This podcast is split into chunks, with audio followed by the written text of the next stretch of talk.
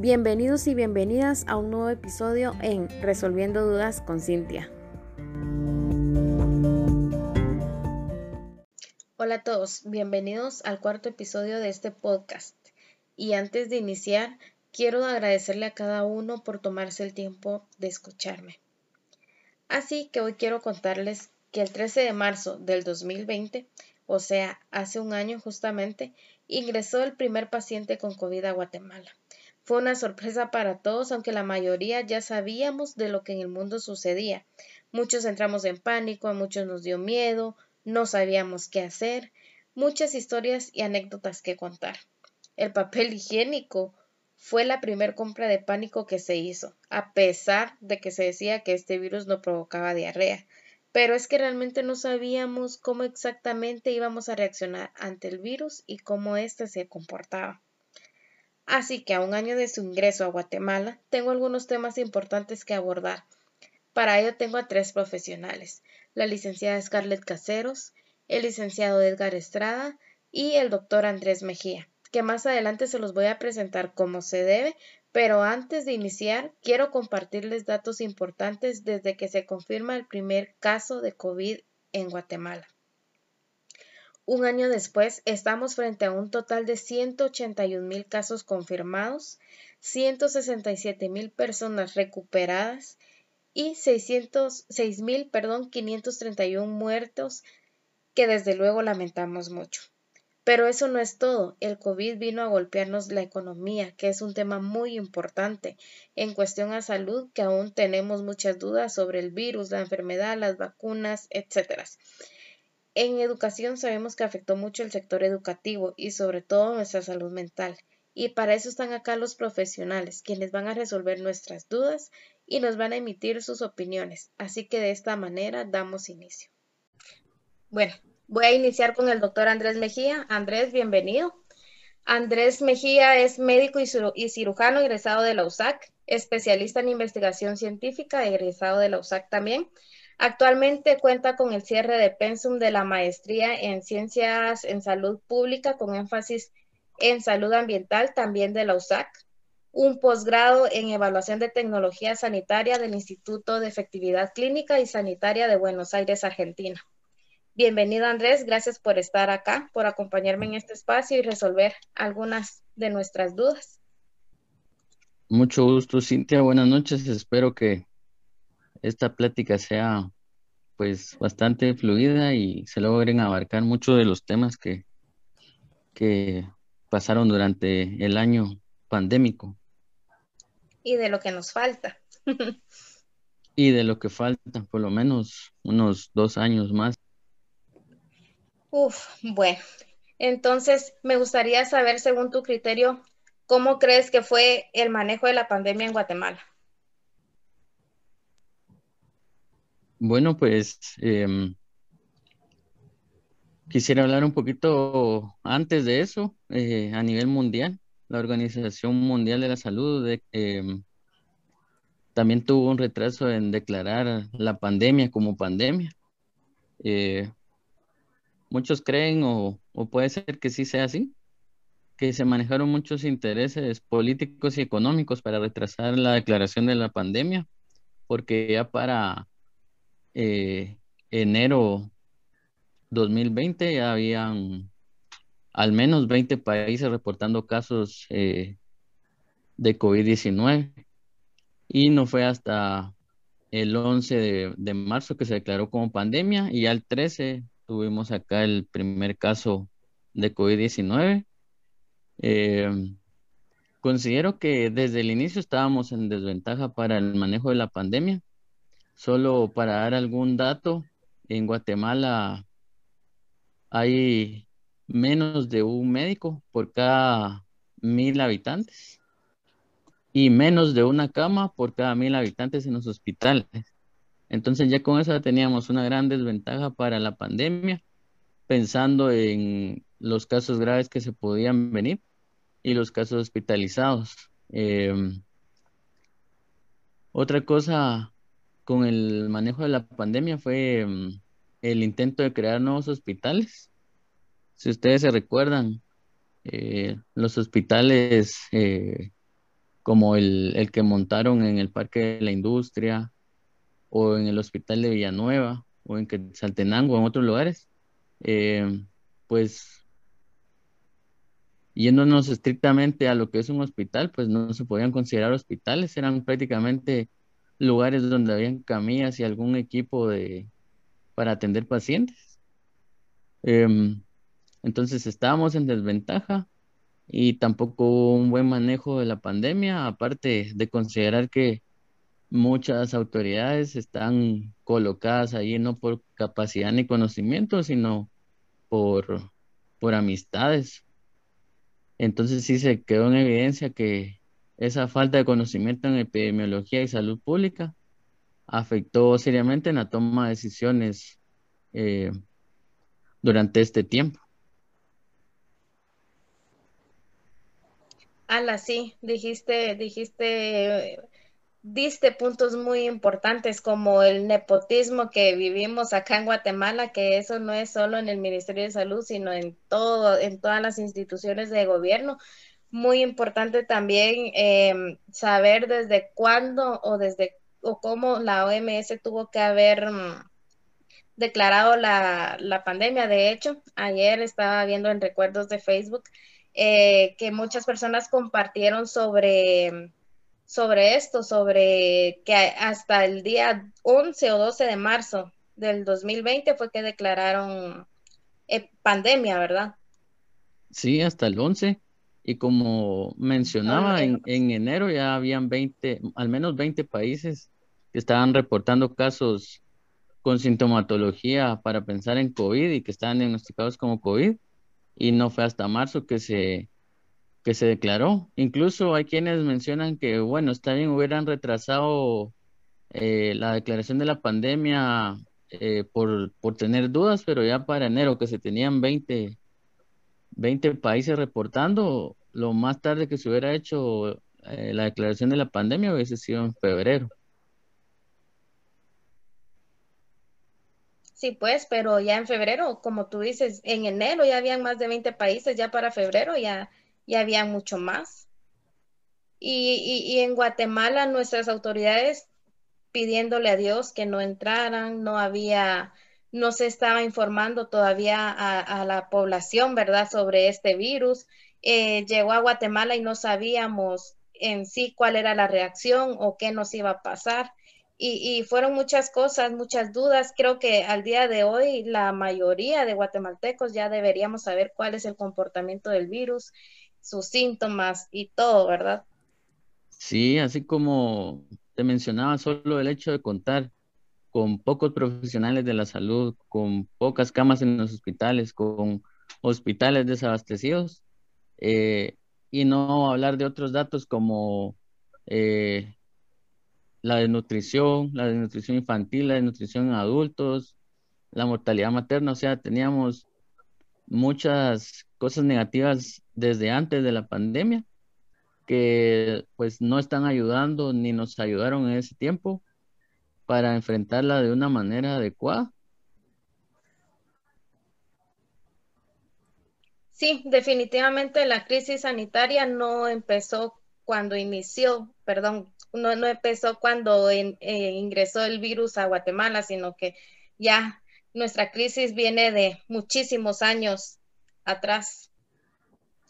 Sí, desde antes y, y además de eso, creo que también se tomaron decisiones muy lentas porque ya en diciembre que se había reportado casos en, China, eh, acá ya se tenían que empezar a tomar decisiones, a crear protocolos de manejo de pacientes, protocolo de diagnóstico de pacientes, que no fue hasta que se tuvo el primer caso que em, se empezó a ver qué se hacía. Y es que eso está muy acostumbrado el sistema de salud en Guatemala. Acá no, si ponemos ejemplos de prevención, hay muy pocos. Acá el sistema de salud es reactivo. Solo andamos viendo las emergencias, los, los pacientes, pero poco o casi nada se hace en torno a prevención o promoción, prevención de la enfermedad o promoción de la salud. Sí, pues no existe una salud preventiva como para, como para decir, em, nos tenemos que cuidar porque este, como te decía, o sea, en Guatemala el, el virus ingresó y no sabíamos cómo reaccionar, no sabíamos exactamente qué nos iba a pasar. Veíamos lo que pasaba en otros países, pero no, no, no sabíamos, no lo habíamos vivido acá en Guatemala como para saber, tenemos que reaccionar así, tenemos que cuidarnos, e, incluso em, con el lavado de manos, utilizar el gel, la mascarilla, para todos acá en Guatemala fue bien complicado tener ese, em, tener ese hábito de, de hacer todo esto porque no tuvimos esa educación antes, no tuvimos esa prevención antes. Sí, así es, como no hay cultura de prevención, pues fue todo muy difícil. Además, ahí hay otro tema importante, eh, importante el lavado de la mano, de las manos o de la higiene, pero en algunos lugares de Guatemala no se cuenta ni siquiera con agua o luz, menos hablar de jabón, eh, el uso de mascarillas otra medida que, que es buena, pero en Guatemala, donde personas viven con menos de un dólar al día, usar o gastar en una mascarilla, pues es casi que quitarles lo que van a comer en ese día. Entonces sí, había un montón de cosas negativas antes de, de iniciar y si el manejo no fue el adecuado, no se aprendió de los otros países que estaban tomando algunas decisiones, que otros países, si, si hubieran reaccionado con Guatemala, creo que hubiesen sido muchos más muertos de los que hubieron en esos países que afectó primero. Claro, y era lo que mencionábamos al principio sobre la economía. Imagínate hasta cuánto se elevó la, se elevaron las mascarillas, el gel y todo lo necesario para poder Em, tener esta higiene y no contagiarnos y aún así muchos nos, nos contagiamos, pues. Sí, así pasó. Sí, algunas cosas sí se hicieron bien, pero creo que se exageraron. Por ejemplo, al inicio con el primer paciente, em, se exageró en cerrar todo. Yo hubiese considerado más un cierre progresivo o una, una restricción de horarios, restricción de, de mm, reuniones, el transporte público, em, pero no hubiera cerrado todo de una vez, porque sí, fue como exagerado cerrar por un caso. No teníamos ni, ni pruebas para, para diagnosticar y, mm, y sí, creo que fue lo que afectó también drásticamente la economía y lo que hizo presionar para que se abriera estando donde estando en el pico de la pandemia aquí en Guatemala. Sí, es, es cierto, porque con el primer caso, como tú dices, ya se vino el toque de queda, las clases, creo que estaba bien, pero sí, fue un poco exagerado, ya justo cuando había un montón de casos empezó la suma de muertos a, incrementarse, nos, nos sacaron a todos y ahorita que nos vuelvan a meter, a encerrarnos, está bien complicado. Sí, yo la verdad que no creo que, vaya a volver a pasar un encierro. Ahí sí creo que, que hubieron muchas presiones de sectores eh, que tienen el poder en Guatemala para, para que se hubiera esta apertura que está pasando. Y yo la verdad dudo que vaya a haber un cierre, si acaso, y todavía lo dudo, regresar a aquella restricción de movilidad y, de, de, horarios que, que se tuvo, pero yo la verdad no creo que vaya a pasar eso. Y si eso pasa, ¿crees que eso sería una buena medida? ¿Crees que sí funcionaría en cuanto a, la disminución de los casos? Sí, es que esa, esas también fueron eh, medidas tal vez con una intención buena, pero mal utilizadas, porque sí, al, tener ya eh, que el COVID se transmitía por vía respiratoria y estando en entornos donde hay muchas personas, era más fácil su propagación, era bueno, evitar reuniones y, evitar centros comerciales y lugares donde se aglomeran las personas. Eso era bueno, pero fue exagerado. Eh, sí ayudaría porque, un ejemplo, si, si estamos todos en una sala, nos podemos, se puede contagiar más de la mitad y, esa, y esas personas van a contagiar a otras en otro lado donde hayan reuniones. Y la intención de restringir la movilidad o las reuniones es de que haya más espacio porque el riesgo siempre va a estar de, de, de contagiarse por COVID. Pero la intención es que vaya pasando lento para tener la capacidad de atender a esos pacientes. No es lo mismo atender mil en un día que 100 en un día o 50 en un día. Sí se puede tener cierta capacidad de atención, entonces sí, la intención de esas medidas eran ampliar el espacio en que la cantidad de pacientes iba a ir llegando a los hospitales. Ya, entonces, para ti sí funciona, solo que anteriormente eh, fue una medida buena, pero mal utilizada, mal ejecutada. Sí, seguro, así fue. Sí, así, así lo considero y sí, así fue. incluso otra medida buena fue esos eh, hospitales que montaron. Fue una medida buena, pero se ejecutó mal porque estaban ingresando pacientes con síntomas leves. Entonces empezaron a llenar los hospitales de casos leves y empezaron a juntar con casos moderados o severos y entonces ya hubo un descontrol y tal vez pacientes que, y era donde salían las noticias, pacientes que iban eh, bien eh, o fallecían o se complicaban por todo esa, ese mal manejo que hubo intrahospitalario. Pero, porque sí, lo, lo más adecuado ha sido eh, diagnosticar, es paciente con síntomas leves, se va a su casa con, con todo el plan educacional sobre cómo atenderse en su casa, qué medicamentos tomar y eh, cuándo consultar si llega a presentar alguna complicación, por ejemplo, dificultad respiratoria o dolor en el pecho, ya era un motivo para consultar y puede ser que ya era un paciente moderado. Y esos pacientes moderados o graves eran los que verdaderamente tenían que estar en el hospital, pero no fue así. Entonces se empezaron a llenar los hospitales, después no había dónde meter pacientes y así fue un desorden que, por eso digo, fue algo bueno crear los hospitales, pero malo porque lo empezaron a llenar de pacientes que no meritaban estar ingresados en un hospital. Sí, pues debieron hacer como un triage, seleccionar, ¿verdad?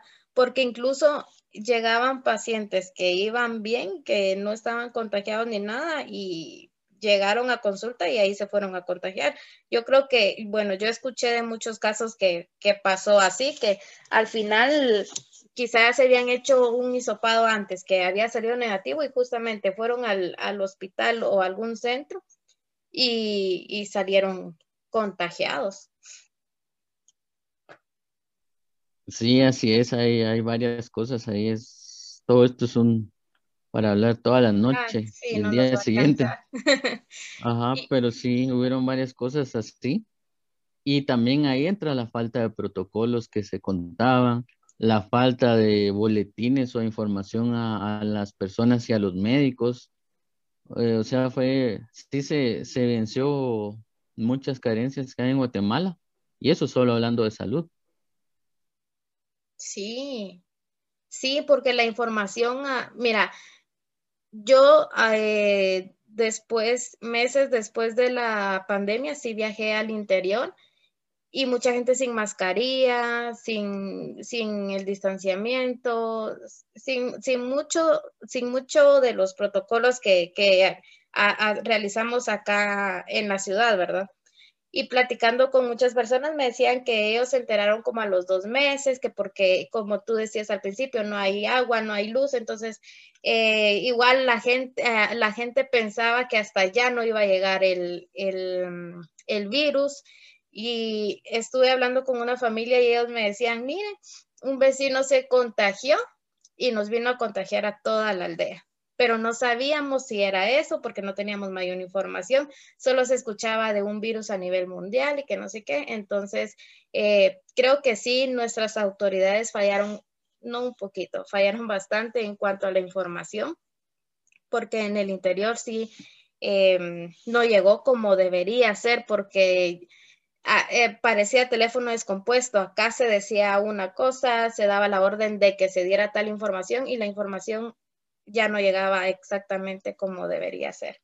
Y así mucho, mucho que decir sobre, sobre el manejo de la, de la pandemia en Guatemala. Sí, así es, bastante desinformación y bastante infodemia también, que se manejaba un montón de, de información exagerada que publicada en las redes sociales, que la verdad era de dudosa procedencia y muchas personas eh, compartían esa información que no era cierta y ya se iba exagerando. Y así fue como se empezaron a utilizar muchos tratamientos que no fueron adecuados y que al final pues ya están demostrados que, no funcionan para tratar la enfermedad por COVID, como fueron el uso de acitromicina, el uso de hexametasona, eh, el uso de ivermectina o incluso algo que fue lo último que sonó, el eh, tomar eh, cloro. Y sí, justamente eso te, te, iba a preguntar, si el tratamiento que se ha estado utilizando ha sido el adecuado, porque salió de todo, los té con naranja y cebolla, eh, estuvieron vendiendo, eh, eh, yo lo vi en redes sociales, un cloro, no recuerdo el nombre, pero que te tenías que tomar una copita de cloro al día o tres veces al día, y, y la gente en, en la psicosis que estaba manejando, sí lo, sí lo, o sea, sí se lo tomaba, pues. O sea, o el vecino le decía, mire, tómese esto y con esto no le, no, no se va a contagiar. Se iba y se lo tomaba. Sí, es que fue toda esa desinformación y, exageración en las noticias que hicieron esas eh, malas decisiones también de las personas porque estaban poniendo en riesgo su vida. Muchas personas llegaron a los hospitales con eh, alguna quemadura en, el esófago o, gente que falleció por tomar cloro. Em, pero al inicio no, no sé, como no había un protocolo, entonces todos estaban eh, tratando de, de, con los conocimientos que, que tienen de, de dar algún tratamiento para un virus que es nuevo. Entonces sí, incluso muchos doctores empezaron a usar acitromicina, que es un antibiótico, que igual no, no está indicado en, en, ningún caso, a menos que hayan asociado otras enfermedades eh, bacterianas. Eh, igual el uso de hexametasona no se usa en casos leves, incluso puede aumentar el riesgo de morir. El cloro, no se diga, eso no hay evidencia de usarse en humanos. Y la ivermectina también, eh, que se usa para, para parásitos, eh, no tiene... Salió un, un artículo que tenía una función ante el virus de COVID, pero era in vitro, es decir, en, una, en un, en una, una caja de vidrio con células, pero no, no estaba usado en humanos, o sea, y si usaba en humanos para tratar el COVID, tenían que ser unas dosis que son tóxicas. Entonces, con esa información, se fueron tomando decisiones inadecuadas hasta que salieron protocolos. Ya los tratamientos adecuados son tratamientos para tratar los síntomas que da eh, la enfermedad por COVID. Si da fiebre, se da tratamiento para la fiebre. Si da dolor muscular, se da tratamiento para el dolor muscular. Y ese era el tratamiento, ese es el tratamiento actual. Incluso se está usando vitamina C, que tiene cierta evidencia para eh, tratar enfermedades eh, pulmonares y se está usando vitamina C. Sí, pues, o sea, cualquiera de los medicamentos que nos receten para tratar el COVID no nos va, no, te lo voy a decir así, no se va a deshacer del virus, sino que solo va a disminuir los síntomas, ¿verdad? Sí, va a disminuir los síntomas, eso es lo que se, busca, porque al final la, inmunidad o las defensas del cuerpo son las que van eliminando el virus. Ahora, si ya llegan casos donde ya se presenta dolor para respirar o dificultad para respirar o dolor en el pecho, ahí ya, ya se utilizan otros medicamentos eh, pero eso ya es de uso hospitalario y son medicamentos bastante caros. Pero em, ahí sí ya igual se fueron estableciendo protocolos porque al inicio se mencionó unos, unos medicamentos para VIH como lopinavir y tonavir. Em, también estuvo tocilizumab, que al final presentó cierta evidencia y sí se está utilizando con criterios de laboratorio específicos. Y luego que salió un medicamento nuevo como Remdesivir, que también ha presentado cierta evidencia y parece que, que con ciertos criterios está funcionando bien, pero igual son ese es un medicamento nuevo que hay que darle seguimiento y ver si en realidad funciona o no, pero para eso tiene que pasar el tiempo. ¿Y alguno de estos eh, medicamentos de los que me mencionas va en alguna de las vacunas? Yo la verdad no he leído vacuna por vacuna cuáles son sus componentes eh, o cuáles son sus reacciones, pero se han estudiado que, que vayan a estar en alguna de las vacunas. No, de, esos, de esos medicamentos que mencioné, ninguno está en las vacunas.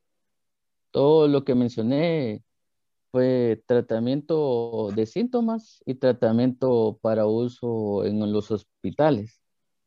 Eh, ya las vacunas es otro tema. Eso ya es enfocado a la prevención. Ah, o sea, es a la prevención de la enfermedad de COVID. Sí, y prevención en el riesgo de complicarse, o sea, de, ir a parar a un hospital con, un tubo en la garganta y un respirador. Ese es el riesgo que se quiere prevenir con, con la aplicación de las vacunas.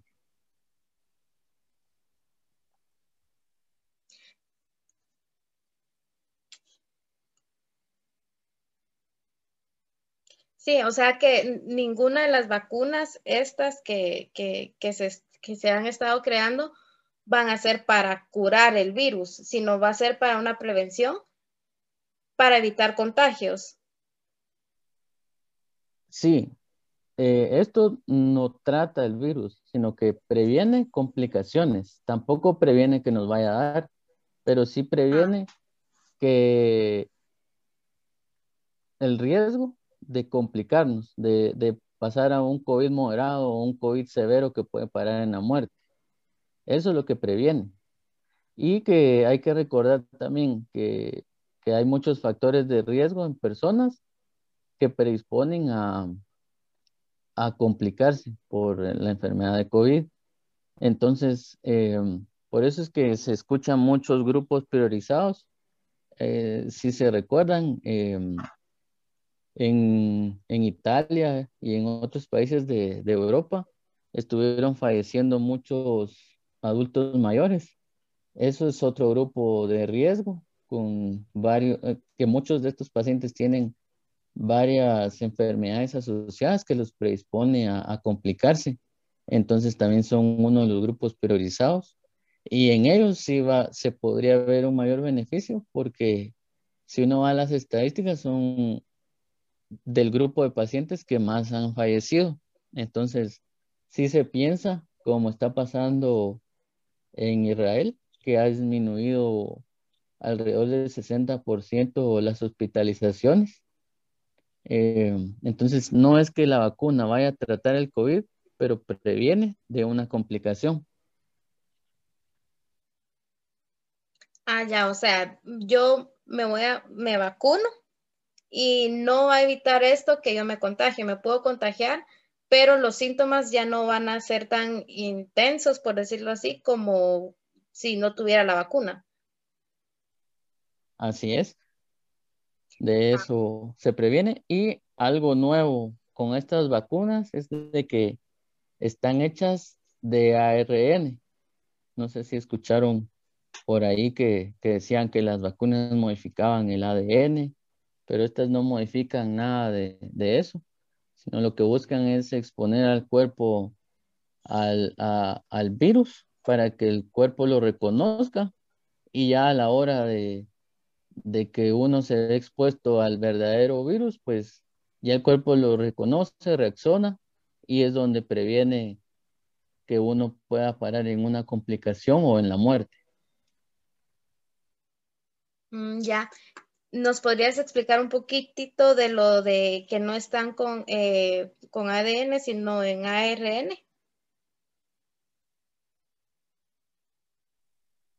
No, lo que pasa es que en muchas noticias se escuchaba que la vacuna iba a modificar el ADN, ah, pero ah, eso, eso no, no, no se puede. Ajá, no es, no es que la vacuna vaya a modificarle nada a uno. Lo que pasa es de que esta vacuna es eh, elaborada con tecnología más nueva y se hace con ARN mensajero. Ah, es simplemente una tecnología diferente. Entonces, como pasa en muchos lados o, eh, en la mayoría de las personas, uno tiene miedo muchas veces al cambio o a lo nuevo. Entonces fue que se empezó a, a sonar muchas teorías ahí de, de que nos iba a hacer mal pero en realidad es porque es una tecnología que, es nueva en este campo de, las vacunas. Ya, sí, es que no es que de las vacunas se ha dicho de todo, hasta que a través de ella nos van a controlar, ¿verdad? Sí, que han dicho que, trae un chip que es para que ya no tengamos hijos, que, que es para matarnos, o sea, sí, hay un montón de cosas que, que no son ciertas y la verdad es que sí va a ser bien importante vacunarse. Hay muchos ejemplos de vacunas anteriores donde muchas personas fallecían por enfermedades que ahora son prevenibles con las vacunas. Entonces, no hay que tener miedo a la vacunación. Ya mm, muchas de las vacunas que están siendo aprobadas han publicado su, su información información que son de, fases de ensayos clínicos. Lo que ha pasado también es de que se han acelerado el tiempo en que se hacen esas fases, pero no es que se salten pasos, sino lo que pasa es que cuando se hacen ensayos clínicos, cuesta encontrar personas que quieran participar. Entonces ese es un tiempo eh, que se alarga, mientras que ahora si, uno va a revisar los ensayos de, las vacunas, solo en, la fase 1 uno puede ver que hasta tenían 3.000 pacientes. Y cuando lo normal de un ensayo de fase 1 es entre 100 o 300 pacientes. Entonces, sí, todo eso ha ido acelerando ese interés en, conseguir una, algo preventivo para este virus es de que ha acelerado las fases y que incluso las eh, entidades de aprobación como es eh, la FDA o la EMA han puesto pues su atención en esto y van revisando a la vez que van que, lo, que las casas farmacéuticas van desarrollando los ensayos. Entonces eso ha cortado un montón el tiempo en que se ha ido la se se ha realizado la vacuna y que la investigación pues igual es algo importante, algo que igual en Guatemala está despreciado por un lado, pero en otros países siempre están en constante investigación y, todo eso es lo que ha hecho que, la, que las vacunas se, hayan realizado en un menor tiempo, pero siempre cumpliendo todas sus fases, que son la, la de seguridad y eficacia. Entonces, de momento todas esas vacunas están, están aprobadas y han cumplido con, con sus fases. No todas, hay que hay que resaltar también, pero, pero sí por lo menos algunas que aún no, han terminado alguna fase, ya demostraron su seguridad en humanos. Entonces, con eso ya puede tener una eh, seguridad de que no, se va a complicar o no le va a hacer daño la, la vacuna. Ok, entonces tú consideras que sí van a ser efectivas en cuanto a la prevención, ¿verdad? Sí, van a ser efectivas, pero hay que resaltar que no por eso hay que dejar de un lado las medidas preventivas como el uso de mascarilla, el distanciamiento social, la higiene, todo lo que tiene con el lavado de manos, el uso de alcohol, si no hay jabón o alcohol en gel.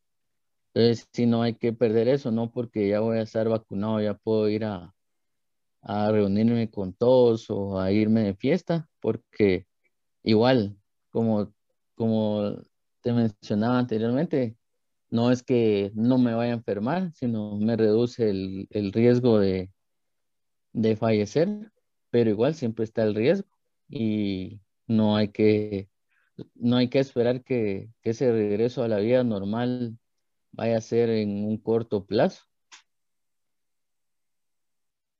Sí, o sea, y justo eso, eso te iba a preguntar. Si debemos y es necesario continuar con el uso de la vacuna después del, eh, con el uso de la mascarilla, perdón, después de la vacuna, obvio, si es, si es necesario porque tú decías que esto no va a evitar que nos contagiemos, sino solo va a prevenir que los síntomas sean más fuertes.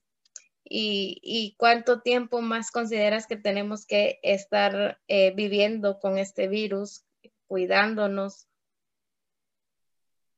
Ah, yo creo que con todo el desorden que, tenemos eh, en el sector de salud, sí considero que por lo menos unos dos años o tal vez más, porque todavía falta el tiempo de, que terminen de vacunar al sector salud, de que terminen vacunar a, a adultos mayores, a personal administrativo y luego vayan por todas esas fases, sí va a ser tardado, yo considero que por lo menos vamos a estar con, con las medidas que igual hay que hacerlas un hábito porque el lavado de manos siempre se ha, se, ha sido importante para prevenir un montón de enfermedades, no solo esta, que eh, previene enfermedades diarreicas. Entonces siempre, siempre hay que hacerle un hábito, lavado de manos, el uso de la mascarilla de momento. Pero sí, por lo menos yo sí considero que unos dos años tal vez, para, para tratar de que haya ya un retorno a la vida normal. Sí, y como con esto no se sabe, puede ser que más, puede ser con menos, de todo puede pasar en el tiempo que, nos queda. Andrés, eh, gracias por, por responder a las preguntas. Y lo último, recomendaciones que nos quieras dar. Eh, bueno, pues recomendaciones, mantener las medidas preventivas de momento, uso de mascarilla, lavado de manos, uso de alcohol en gel, em, mantener el distanciamiento, evitar reuniones, em, tratar de, de mantenerse informado, pero buscar ciertas fuentes oficiales, el, eh, la página del Ministerio de Salud Pública, la página de, del, del IX, son fuentes que, que son confiables, sea, se están actualizando constantemente. Y mm, cuando ya se cuente con más dosis de vacunas y, y vayan pasando las fases de la vacunación, pues no hay que tenerle miedo a la, a la vacuna, ya, ya muchas de las que están aprobadas, pues como les mencionaba, pasaron por fases y ya se han demostrado su seguridad y eficacia en humanos, entonces hay que vacunarse y no olvidar que, a pesar de, contar con la vacunación, pues mantener eh, las medidas preventivas. Importante seguir entonces con con la higiene que, a la que ya nos hemos estado adaptando y seguir con la información. ¿Alguna duda que, tengan los invitados aprovechando el espacio que Andrés nos está dando?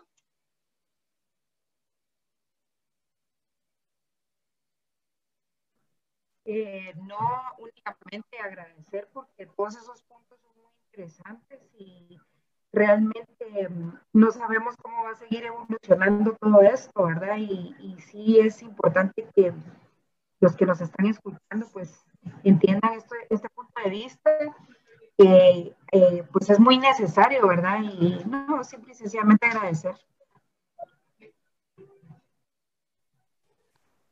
Eh, de mi parte tampoco, Cintia, muy, muy clara la exposición del doctor y sí realmente resolvió varias de las dudas que tenía, así es que muchas gracias, doctor. Gracias a ustedes por la atención. Yo pensé que se iban a quedar dormidos, dije yo hablé mucho. No, gracias Andrés, la verdad es que sí resolviste dudas. Claro que de este tema hay muchísimo de qué hablar, necesitamos más tiempo, pero creo que por el momento estas son las dudas más, más presentes que tenemos y te agradezco mucho tu tiempo, el espacio que nos diste para poder responder a cada una de ellas. Gracias a ti, Cintia, por la invitación. Muchas gracias. Bueno, el licenciado Edgar Gustavo Estrada Linares, una persona con estudios superiores en la Facultad de Ciencias Jurídicas y Sociales y Humanidades, ambos de la USAC, Universidad de San Carlos de Guatemala, educador popular. Su experiencia docente en primaria, básicos, diversificado y universitaria en áreas urbanas y rurales, tanto en el sector público como privado. Diseñador metodológico de procesos de formación y capacitación con niñas, niños, adolescentes, jóvenes, mujeres, líderes y lideresas comunitarios, campesinos y organizaciones sociales, docentes, facilitadores, técnicos de organizaciones no gubernamentales, también autor de manuales para la formación de niños, adolescentes y jóvenes en materia de educación, recreación y sexualidad, y para la formación y capacitación de técnicos de participación ciudadana del proyecto Convivimos. También es consultor para organizaciones no gubernamentales, nacionales e internacionales en temas de formación y capacitación, derechos humanos, participación ciudadana, liderazgo, organización comunitaria, género y nuevas masculinidades, salud urbana, prevención de violencias, diseño, ejecución, monitoreo, evaluación, sistematización de proyectos sociales. Bienvenido Edgar a este espacio. Le agradezco mucho su participación, su apoyo siempre. Muchas gracias, Cintia, a ti por la invitación y ya sabes que cuando vamos a hablar de lo que me apasiona y a lo que he dedicado toda mi vida, que es la educación, siempre estaré dispuesto. Muchas gracias. Muchísimas gracias. Y ya casi vamos a cumplir un año que hablamos en vivo sobre educación, sobre cómo se estaba se estaba dando todo lo difícil y complicado que era para muchos hacerlo de manera virtual. Em, en aquel tiempo, casi, ya casi un año, pues era algo muy nuevo, no sabíamos qué iba a pasar. Em, hablábamos que quizá en unos meses regresábamos a clases presenciales, pero todo fue, se fue complicando cada vez más. Espero que, que ya no sea así, ¿verdad? Mira, el futuro no es halagador realmente. Eh, han habido ya muchos municipios que han intentado, sobre todo en lo privado, regresar. Yo he conocido experiencias de eh, San Cristóbal Verapaz, eh, también lugares como Tecpan o acá en el sur, en Cuilapa, Santa Rosa, que fueron lugares donde empezaron clases presenciales y después tuvieron que retroceder la medida porque ese tema del semáforo es una cosa muy, muy, muy diversa. O sea, una semana estás en, en amarillo y la otra estás en rojo. Entonces en amarillo van a clases presenciales y en rojo vuelven a la casa. Eso no, eso no va a funcionar. Eso va a ser peor que el año pasado. Bueno, y, y sí, va a ser muy complicado, pero de, desde el año pasado para acá, ya, ya justamente hoy estamos cumpliendo un año bajo su punto de vista, ¿cómo ha sido el manejo de la educación durante la pandemia? Que todavía seguimos en ella, ¿verdad? Claro. Bueno, Cintia, déjame decir antes algo sobre el tema de, el doctor creo que lo mencionaba de alguna manera, y es el tema de que somos eh, el país más desigual de América Latina. Eso en términos económicos y de desarrollo social, ¿verdad? Entonces la desigualdad, donde por ejemplo hay un 36% de personas que viven con un dólar, pero después tenemos un 18% que vive con 5 dólares al día, casi 40 quetzales, estamos hablando más o menos de un 50-60% de personas en Guatemala que viven con poco dinero y que son muy pobres. 6 de cada 10. Y luego tenemos a, dos más que son de, los vulnerables que en cualquier momento alguien de la familia se queda sin trabajo y caen en la pobreza o en la extrema pobreza. Eso quiere decir que 8 de cada 10 guatemaltecos viven en condiciones de pobreza. Pero la pobreza no es solo por la falta de alimentos. La pobreza también se ve en la imposibilidad que tienen por acudir, por ejemplo, a un servicio de salud eh, privado, por ejemplo, o a una escuela privada. Me quiero referir a eso en general porque así como el país vive en esas condiciones de desigualdad, eh, la salud, ya lo decía el doctor, y la educación también vive en las condiciones de desigualdad. Ahí podemos ver entonces cómo estudiantes, siete de cada diez que van a escuelas públicas, eh, tienen problemas porque ellos no tienen la famosa banda ancha del Wi-Fi para conectarse en su casa. Eso solo lo pueden hacer dos de cada o tres de cada diez. Pero siete tienen que conformarse con ponerle datos a su teléfono. Además, comprar teléfono. Yo conocí una historia de una mujer en, en Cuilapa, Santa Rosa, que tiene ocho hijos en edad escolar y tuvo que comprar otro teléfono.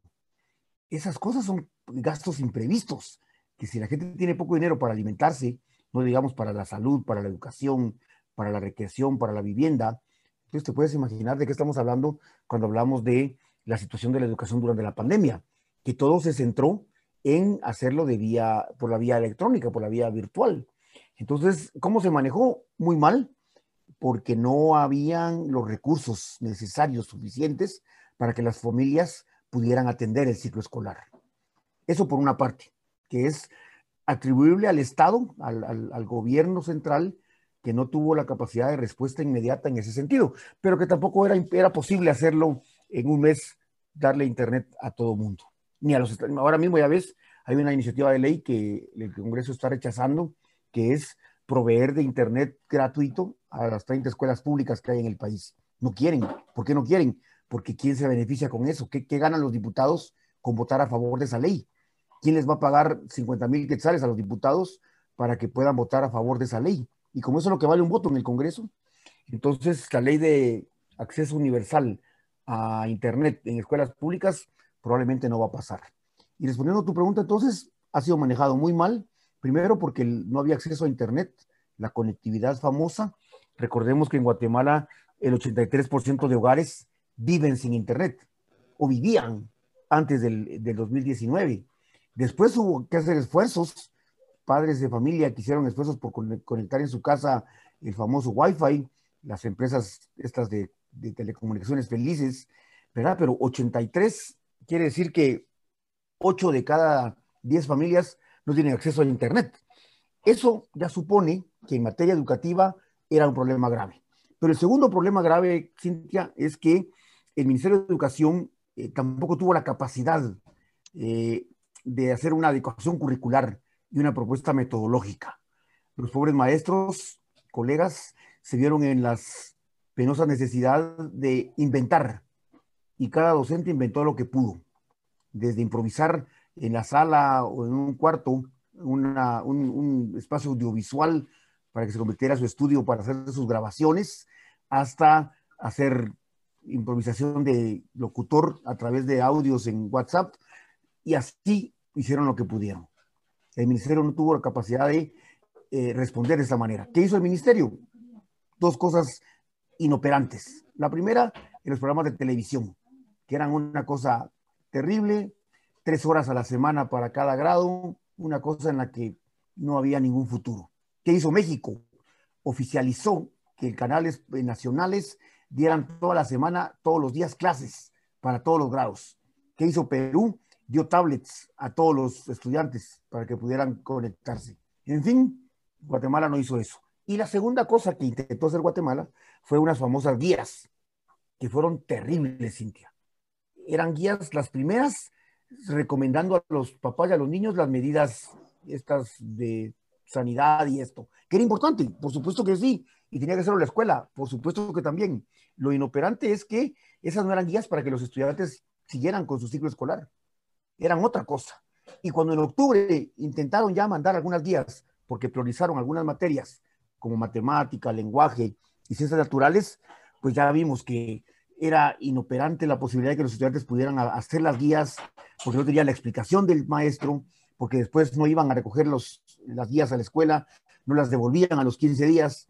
En fin, en pocas palabras, Cintia, mi conclusión es que el año lectivo, que a pesar de que lo estiraron hasta noviembre, fue un verdadero desastre, que seguramente va a repercutir y va a repercutir en los niños y niñas que salieron de preparatoria y que deberían llevar ya algunas capacidades y habilidades para primaria.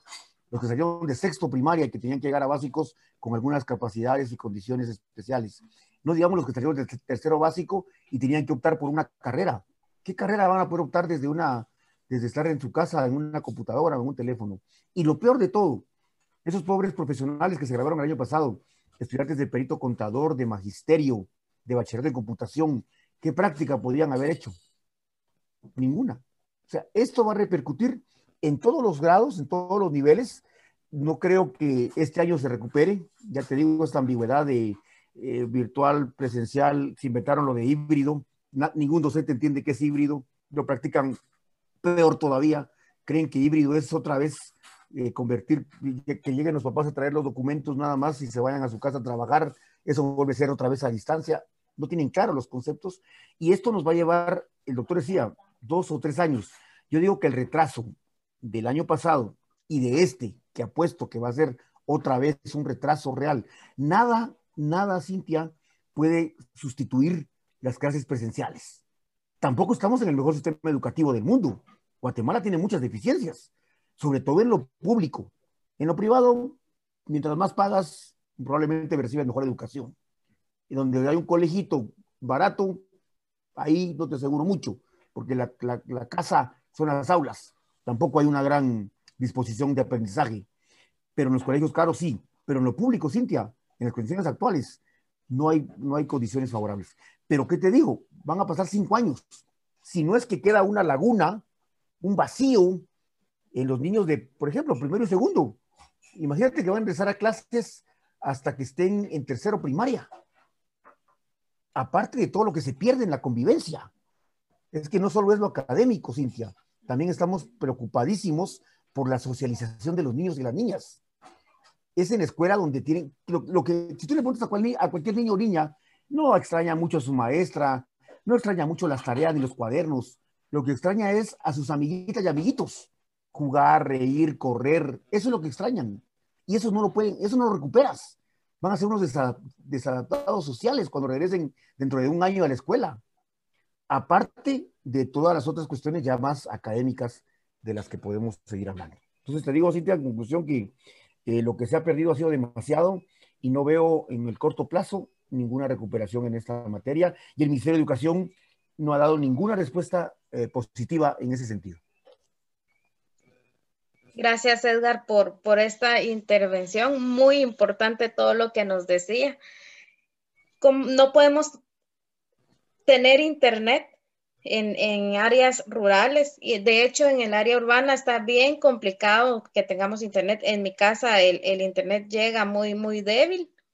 Entonces, y tampoco podemos pretender que los diputados aprueben esta ley si no aprueban ni siquiera el hecho de arreglar las escuelas los niños no tienen escritorios. De hecho, en, la San Carlos no hay escritorios, alumnos recibiendo clases parados. Entonces, es una, y como usted decía, es una deficiencia en educación que traemos desde hace años, igual la deficiencia en salud. Claro, Cintia, y el tema de la, ineficiencia del Estado y de los recursos del Ministerio de Educación es terrible también en el tema de la infraestructura. Yo me referí solo a cuestiones más eh, pedagógicas y técnicas, pero tú has tocado el tema de los edificios escolares. ¿Cómo, ¿Cómo se pretendía volver a clases? Lo hablamos el año pasado, si en las escuelas no hay agua, Cintia. Eso, eso, es imposible, eso es impensable, ¿verdad?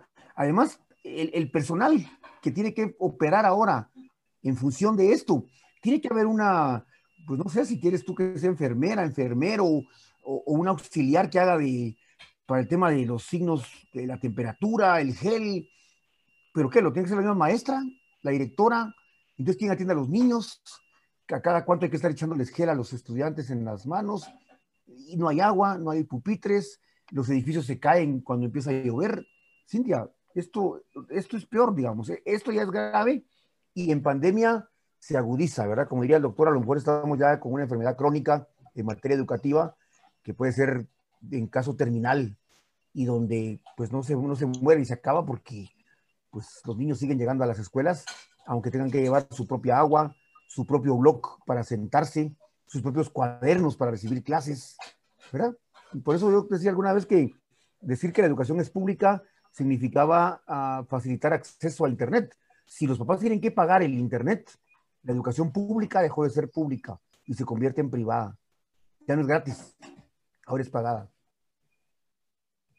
A la que se escucha crudo esto, pero es la realidad que estamos viendo en Guatemala. Y como lo decíamos, no, no es de ahora en pandemia, sino de siempre. Esto de que los niños ahora tengan que llevar su agua para lavarse las manos en el interior, donde ni siquiera hay agua, ¿de dónde van a sacar agua limpia para lavarse las manos? Pues, ¿de dónde van a sacar gel para estarse aplicando cada hora o cada que le lleven el cuaderno a la maestra? Entonces, creo que regresar a clases presenciales está muy lejos de, de, de, esta realidad que ahora estamos viviendo y el impacto de las clases virtuales de los que la estamos teniendo, porque los niños en escuela, sé de muchos casos también que ellos no están recibiendo clases, ellos van por su guía siempre, regresan a la semana, la llevan de nuevo y están así. Y, y eso va a ser un, un gran impacto a nivel profesional, para los que eh, están por graduarse de la universidad, por ejemplo, porque no es lo mismo eh, estar recibiendo una clase a través de una pantalla que estar en, el salón y hacer las dudas que uno tenga. Eh, en clase virtual tenemos el tiempo bien limitado.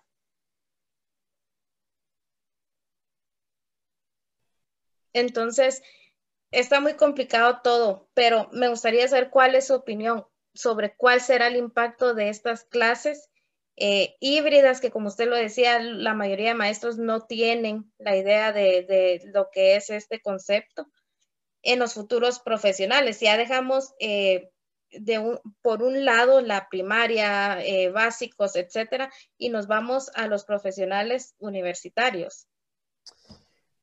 Mira, Cintia, hay un concepto que a mí no me gusta mucho utilizarlo, que es el tema de la competitividad, eh, porque es muy económico y, yo discuto un poco esos conceptos, pero, pero nuestros, nuestros profesionales están perdiendo competitividad. Eh, muchas veces, a veces se queja uno de las universidades privadas o de las públicas. Aquí es el país el que está perdiendo, digamos. Yo he conocido ya historias de compañeras y compañeros que se han graduado el año pasado de la universidad o que les ha tocado hacer alguna práctica, tanto en humanidades como en trabajo social. Eh, imagínate en psicología, donde tienes que hacer ahora, la licenciada no me dejará mentir, ya nos va a contar mejor su experiencia. Ciertamente se puede hacer eh, virtualmente una, una reunión de terapia, una, sí, una terapia individual, pero no es lo mismo que hacerla presencial. Entonces, imagínate tú los practicantes de psicología que hacen ahora inventan, se inventan, se imaginan que tienen pacientes, digamos, ¿verdad? O que lo hacen virtual, los, los profesores de enseñanza media, los ingenieros que tienen que hacer trabajo de campo, que empiezan a inventarse proyectos y los hacen electrónicamente o virtualmente y así los presentan y así se gradúan. Digamos que las, los ejercicios profesionales, los famosos EPS, las tesis, por ejemplo, son ahora eh, de la realidad virtual, de la, de la, no son reales, reales, de verdad son reales, ¿cómo le llaman esta realidad? La realidad virtual, digamos, que no es la realidad verdadera. O sea, ciertamente el mundo va hacia esto, a la tecnología, pero yo sí creo, por lo que tú preguntas a nivel universitario, la formación de estudiantes en carreras que son muy prácticas están inventando todo. Y también psicología, trabajo social, eh, humanidades, ingeniería, arquitectura, todo lo están haciendo de una manera eh, ficticia. Y lo otro es el tema de los que, están, los que se están graduando, ¿verdad? Se están graduando sin alcanzar las, las competencias que son necesarias para poderse graduar. Y esto definitivamente va a afectar al país, pero les va a afectar a ellos, porque cuando tengan que competir contra profesionales que han hecho años antes su práctica, su, su tesis, etcétera, van a estar en desventaja los que se estén graduando ahora. Eso sin ninguna duda. Profesores o profesoras de primaria que se graduaron el año pasado o de preprimaria que tuvieron que hacerlo inventado virtual y ahora que tengan que ir a trabajar con niños de verdad, niñas de verdad, las que se gradúan este año. En quinto magisterio les tocó, me refiero a las de primaria, quinto magisterio lo hicieron virtual. Tienen que haber hecho una práctica ya en quinto magisterio. Fue virtual, fue imaginaria, fue supuesta. Y ahora en sexto, otra, igual. Va, imagínate que en el 23, 24 cambia esto. ¿Qué capacidad real van a tener ellas de enfrentarse a un grupo de niñas y de niños de seis años? Ninguna. Eso los pone en desventaja frente a profesoras y profesores que ya tienen experiencia. Entonces, sin duda, esto debilita mucho las capacidades de los profesionales que empiecen. Claro, esto no, no demerita que hayan profesionales patojas y patojos bien pilas, que rápido se vayan a adaptar y puedan competir, pero ya tienen condiciones inferiores a las que tienen profesionales que se han graduado antes de que llegara la pandemia.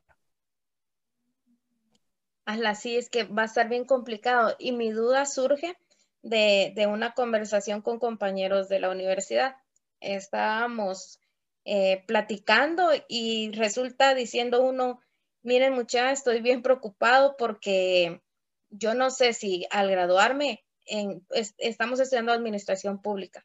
Entonces nos dice, yo no sé si al, graduarme el gobierno me va a querer contratar en alguna de sus entidades porque van a pensar que no estoy preparado lo suficiente, aunque ya sabemos que, hay mucha gente ahí, pues, que, que, no está apto para el puesto. Pero sí, eh, realmente es, es algo de lo que nos preocupa, porque no es lo mismo haber estudiado del, del, del, 2019 hacia atrás que estudiar en este 2000, del 2020 hasta ahora, que no sé cuánto tiempo vamos a estar así. Está bien complicado poder adquirir el conocimiento como se debe, porque estamos estudiando, Edgar, estamos estudiando atrás de la computadora. Cualquier cosa nos distrae. Yo soy muy distraída. Ese es otro de los puntos también de las clases virtuales que estamos estudiando y nos distraemos. O hay alumnos que están estudiando y solo dejan, eh, entran a la clase y se van. Como no, hay que, no es necesario tener el, micrófono encendido y la cámara encendida, entonces entran a la clase, lo dejan ahí y se van a, papalotear, como coloquialmente lo decimos aquí, ¿verdad? Entonces, eso, eso es, em, eso es una educación inestable la que estamos recibiendo. Claro, Cintia, mira, yo creo que como, todo tiene su lado positivo también, eh, seguramente que los estudiantes que logran resistir, yo tengo unas compañeras que, estudian todo el, sábado, todo el día, de 8 de la mañana a 4 de la tarde, por ejemplo, que no serán tres horas, sino que serán ocho horas de clases, o, o niñas. Imagínate una niña de seis años que la sienten frente a una computadora desde las 8 de la mañana a la 1 de la tarde. Eso es terrible pero desarrolla habilidades y capacidades, seguramente. Van a tener una gran capacidad de atención, de concentración. Después de sobrevivir a esta crisis, digamos, van a salir con muchas habilidades que a lo mejor antes era más difícil poder construir. También es cierto, Cintia, que en el caso de los niños y las niñas, a consecuencia de esto de la virtualidad, ha, subido la violencia, que ese es otro tema grave. Pero volviendo al tema de los estudiantes universitarios, yo estoy casi seguro que si un estudiante logra soportar, sobrevivir a estas clases virtuales de tres horas, de cuatro horas, de cinco horas, sin dormirse, sin desconcentrarse, sin estar haciendo otras cosas mientras está la clase, van a salir con muchas capacidades importantes que a lo mejor les van a pedir, le van a poder permitir competir en el mundo laboral. Esperemos que, que no todo sea tan malo, Cintia. ¿verdad? Estas personas tendrían que salir con algunas capacidades distintas a los que hemos salido en condiciones distintas. Esperemos que así sea, porque si no, siempre buscan, los que contratan a las personas, buscan en qué eres diferente, qué, me, qué, le das de plus a mi empresa. Bueno, en el Estado no digamos. Te puedes imaginar, tú, Cintia, llevas, vas a llevar dos años de los, no sé si son tres o son cinco de la carrera. Imagínate que fueran tres de tu carrera y vas a llevar dos virtualmente. Imagínate. Yo estoy seguro que van a contratar, como tú dices, a las personas que tengan, en el, que se hayan graduado en el 2019 o cerrado por lo menos cursos en 2019, porque ustedes lo han hecho todo virtual. Y repito, nada sustituye la presencialidad, con todo y que la metodología, el docente, el sistema sea terrible. Si es terrible en presencialidad, te puedes imaginar los efectos que tiene en virtualidad. Nada lo puede cambiar. Sí, de hecho, eh, creo que para los, los estudiantes universitarios, pues es una responsabilidad ya que como adultos adquirimos a la hora de empezar a estudiar, que en los niños es muy diferente, porque a los niños hay que decirle, eh, sentate, recibí tus clases, ahí te tenés que quedar, pone atención. Entonces, eh, es, son dos cosas eh, muy diferentes que ya como adultos tenemos más responsabilidad y los niños.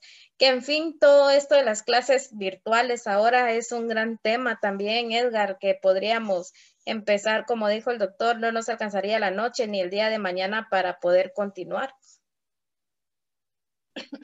Sí, Cintia, y, por ejemplo, en esa misma línea, solo te dejo ahí un par de temas para poder profundizar en otro momento, que es el tema del, de largo plazo, ¿verdad? O sea, bueno, a ver, el año pasado hablábamos de volver, o por ejemplo tú mencionabas mucho, me recuerdo el tema de ganar por decreto, fue lo mismo, les dejaron tareas, hicieron, acumularon zona, pero haber ganado el año pasado como lo ganaron todos, fue como por decreto, este año parece que puede ser lo mismo, ¿verdad? Más allá de que sea por decreto o no.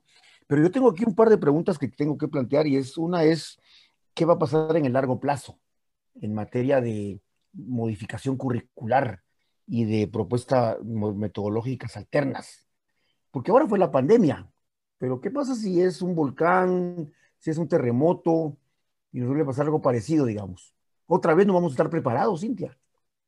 Entonces yo diría que hay un tema importante que es el del futuro en el tema de largo plazo, porque el ministerio siempre está pensando en el corto plazo. Sus famosos protocolos están pensados en, en amarillo y en, y en rojo. Pero ¿qué pasa cuando ya aparentemente estemos en verde y caigan, ya, han muerto maestras y maestros en esos últimos días. Hay escuelas que han vuelto a la casa porque los niños se han contagiado.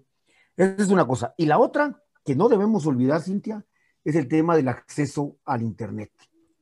Con pandemia o sin pandemia, Cintia, es necesario que Guatemala se modernice y que el acceso a Internet, tanto en zonas urbanas en escuelas públicas, en asentamientos, en comunidades, como le llaman, urbanos marginales, pero también en zonas rurales, como tú lo has dicho muy bien, que ya se plantea el tema del acceso a la conectividad como un derecho humano. Claro, si no se cumple el de la salud y el de la educación, ni el de la vivienda, ni el de la alimentación, imagínate tú con el de la conectividad. Pero es que si no, no estaremos preparados para nada en el futuro. Y respondiendo a tu pregunta sobre el tema de los modelos educativos, yo creo que va a haber un problema ya te lo dije hace un momento, cuando los niños y las niñas regresen a las clases eh, presenciales, va a haber una desadaptación tremenda. Va a haber una gran felicidad, pero ya han visto muchos memes, he visto por ahí de, esta no es mi mascarilla. Ah, yo me traje esta porque era la que estaba ahí más cerca de mi mesa. Eh, la profesora ahí, póngase la mascarilla. ¿Cuánto va a pasarse regañándolos porque no se ponen la mascarilla? Ya lo dijo el doctor, no porque estén vacunados, ya no va a haber que tener las medidas eso va a ser para largo plazo. Entonces yo creo que va a haber un problema primero de socialización.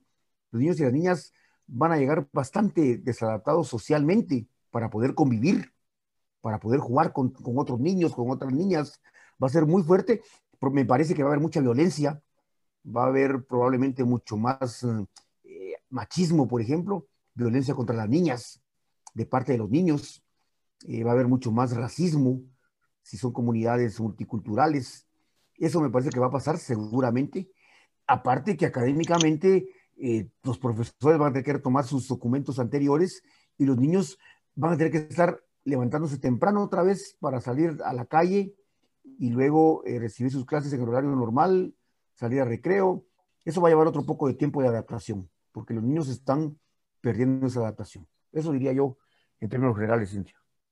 Muchas gracias, Edgar. Y, seguramente en algún episodio más adelante vamos a tratar cada uno de estos temas que usted nos mencionaba ahora, que, son muy importantes. El uso de la mascarilla en los niños va a ser, la verdad, un descontrol, porque como usted dice, se van a agarrar mascarillas que no son. Los niños están acostumbrados a hacer cambio de sus cosas. Imagínense que hasta vayan a hacer cambio de las mascarillas y, y que uno, un niño esté contagiado y el otro no. E, eso va a ser definitivamente un descontrol que en el que tendría que trabajar el Ministerio de Salud en conjunto con el Ministerio de Educación, pero como usted bien lo decía, no hay, no, no están trabajando o no están pensando a largo plazo, sino a corto plazo, viendo los, los semáforos. O sea, no tenemos claro cómo va a ser en sí el regreso a clases en, de manera presencial. Así es, Cintia, así es. Entonces, Edgar, estoy muy agradecida con su intervención, muy importante todo lo que nos decía. Espero pronto compartir en otro episodio hablando sobre más educación, que yo sé que es el tema, uno de los temas que a usted tanto le apasiona y a mí me gusta mucho escucharlo y, saber, entender eh, de sus conocimientos. Muchas gracias, Cintia. Es un gusto compartir contigo también. ¿Alguna duda que tengan nuestros invitados en torno a educación, aprovechando el espacio del licenciado Edgar? Eh, muchísimas gracias, Cintia. Eh, haciendo un análisis de todo lo que habló el licenciado, y las preguntas que tú le hacías, definitivamente el impacto de las clases virtuales en los futuros profesionales sí va, va, a tener un declive, ¿verdad? Y lo digo porque tengo una hija que va a cumplir 22 años y tiene, ya va en el eh, cuarto año de la carrera de Derecho y ella siendo una persona muy entregada, muy dedicada, ha visto con mucha tristeza el que mm, la calidad de instructores, perdón, de catedráticos que ha tenido como minimizado los esfuerzos para darles el 100% en educación, ¿verdad? Em, a veces improvisan en las clases y eso es algo muy lamentable.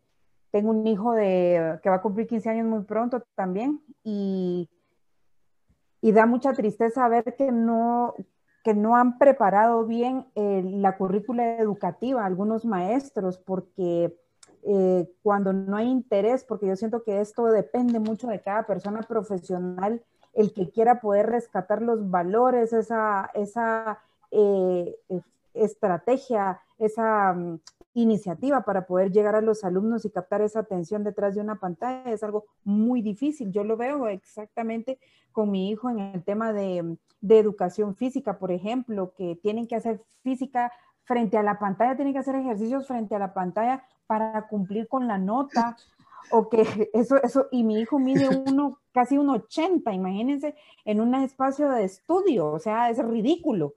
Eso, eso nos angustia a nosotros, y no solo eso también, sino el año pasado con esto, con esta nueva crisis, eh, vi con deterioro esa capacidad en los, en los maestros. ¿Por qué? Porque eh, literalmente con tanta investigación que les dejaban a los alumnos, era como que ellos mismos se estuvieran dando las clases, ¿verdad? Entonces, em, yo entiendo que para todos ha sido difícil el podernos adaptar a una metodología, a un sistema, a un formato, pero creo que en el tema de educación, especialmente para los de primaria, secundaria, el Ministerio de Educación debe hacer mucho porque nos ha quedado a deber, debe de apoyar más a los, a los docentes, debe fortalecerlos en estrategias y lo digo porque yo he platicado con profesionales y también licenciados en educación del interior que me dicen las precariedades eh, que han tenido que vivir ellos en esta crisis y que además el Ministerio de Educación no los fortalece, los eh,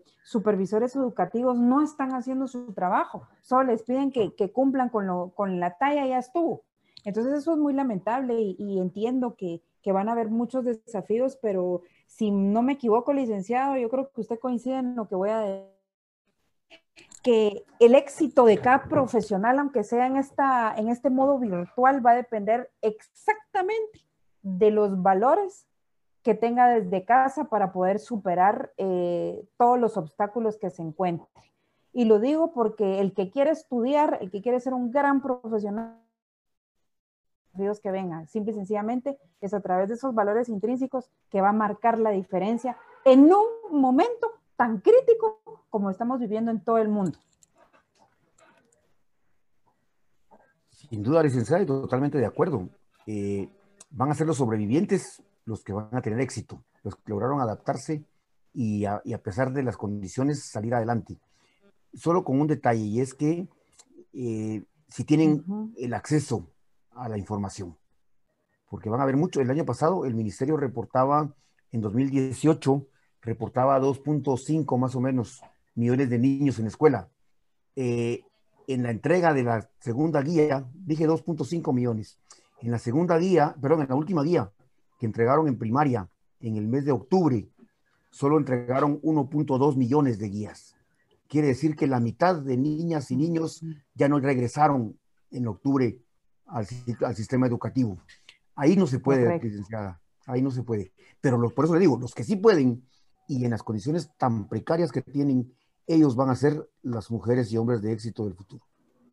Sí, y yo pienso que, que ahí es donde hay que apuntar, ¿verdad? Porque, eh, bueno, esto ya sería otro tema, eh, Cintia, ¿verdad? Pero eh, todas estas ideas, todos estos puntos de vista que usted, pues obviamente nos ha compartido son de, para mí en lo personal, de mucha importancia, ¿verdad? entender que tenemos un reto, que nosotros, eh, que, los, que los alumnos y tanto los educadores pueden impactar de manera positiva siempre y cuando eh, sean estratégicos, ¿verdad? Y que por medio de esa vocación y esa entrega hagan la diferencia, porque saben que esto va a quedar escrito en el libro de la vida, no hay de otra. Solamente, licenciado. Muchas gracias, totalmente de acuerdo.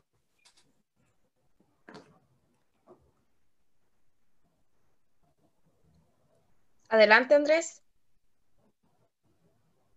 muy interesante también el punto de vista de, la educación. Sí, la verdad es que sí, bastante crudo, como lo mencionabas, y, bien interesante.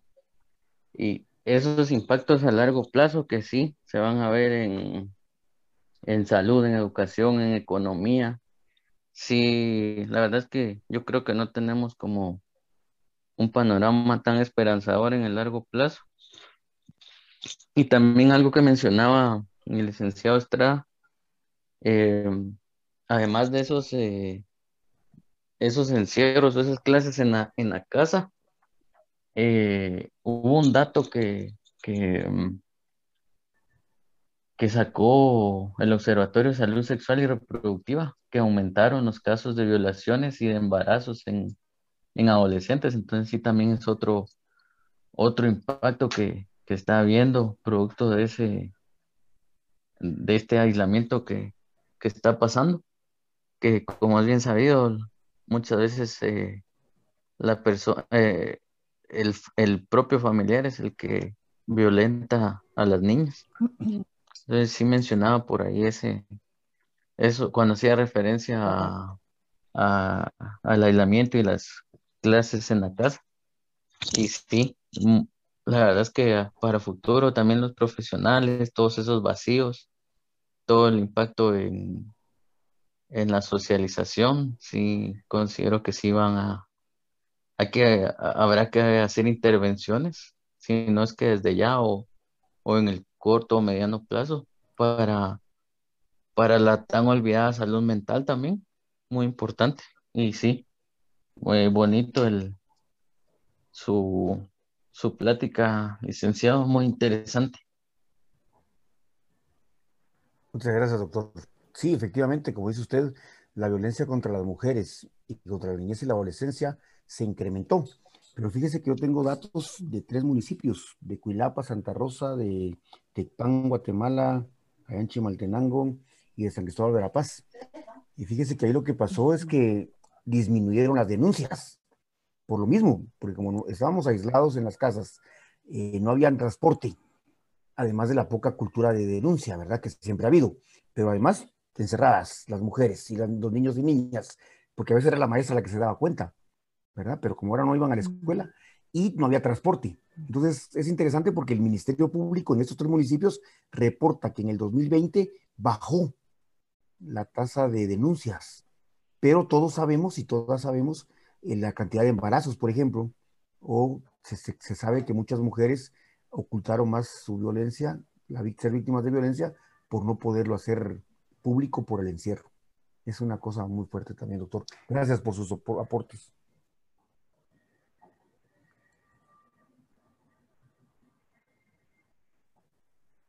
Sí, terrible todo eso. Yo quisiera hacer mención de algo, si me lo permiten.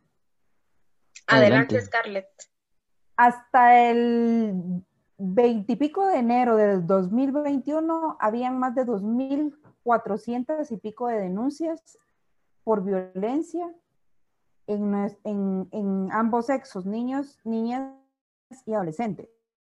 Hasta febrero de este año se duplicó la cifra.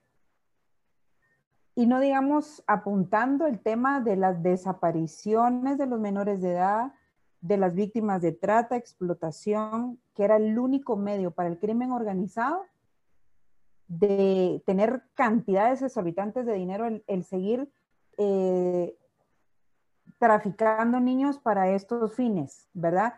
Eh, yo no sé si ustedes se dieron cuenta eh, que el día de hoy salió una noticia de una nena que tenía una alerta de aquí de Guatemala que apareció en México. Y eso salió hoy. Entonces, eh, efectivamente, si bien en el tiempo de pandemia no hubo el acceso a hacer la denuncia, en su mayoría, por temor, no lo Justamente no todos saben que las denuncias pueden ser, no porque yo sea la vecina y vea que eh, el, papá o el tío está violando a X niño de la otra casa, yo no voy a decir nada si la mamá no hace esa denuncia no todos tenemos la obligación de hacer las respectivas denuncias y esto es lo que no muchos saben, ¿verdad? Eh, que se pueden hacer a través del Ministerio Público al 1572, al 110 de la PNC, al 1555 de la PGN para que tomen estas denuncias, ¿verdad? Eh, lastimosamente hay una cultura de silencio, ¿verdad? Eh, por eso también mucha mujer adulta no hace las denuncias. Y Imagínense conviviendo toda una familia en casa en aquellos días cuando empezó la pandemia, sin salir. Si algunos sí eran estratégicos porque aprovechaban su tiempo para convivir sanamente, eh, eh, juegos de mesa, ver programas, películas, y, se vio eso bonito en algunas personas. Pero en otros casos, en otras familias, se oían de casos nefastos. Entonces, eso es lo que, lo que preocupa, ¿verdad? Que no haya una cultura de una cultura de respeto y especialmente una cultura de amor, que es lo que hace falta para erradicar el tema de violencia, solamente.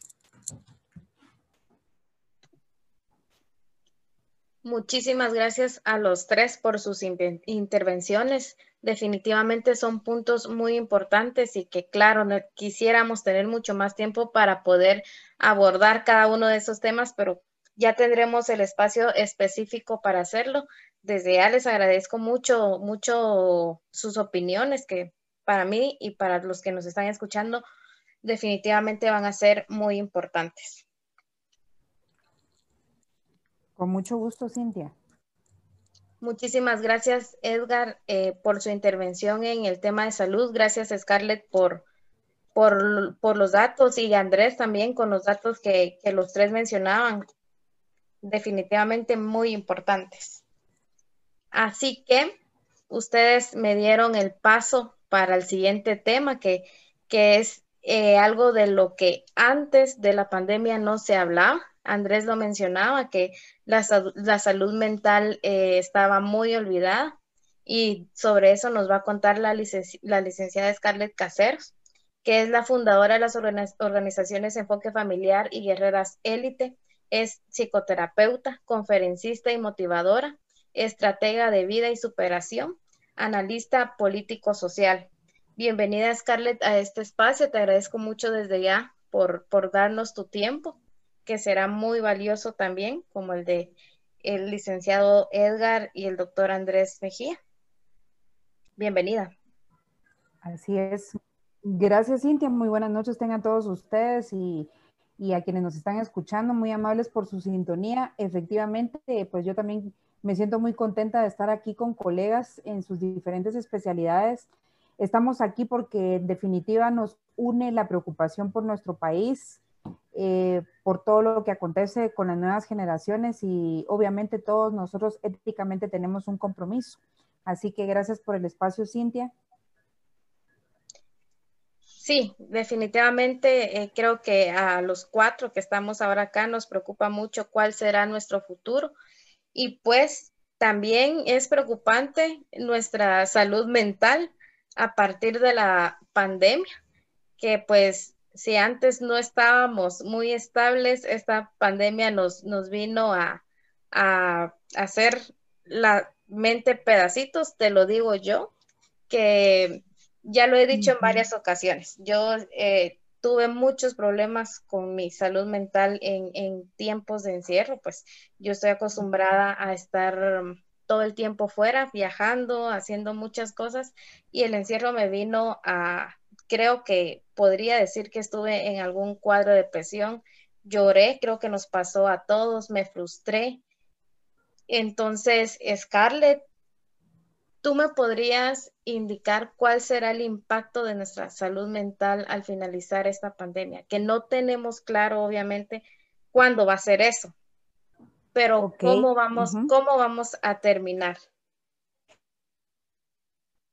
Fíjate que yo soy psicoterapeuta, no soy bruja, porque no sé cómo va a terminar, pero lo que sí les puedo decir es de que el impacto que generó esta noticia de la pandemia a nivel mundial fue de estrés postraumático.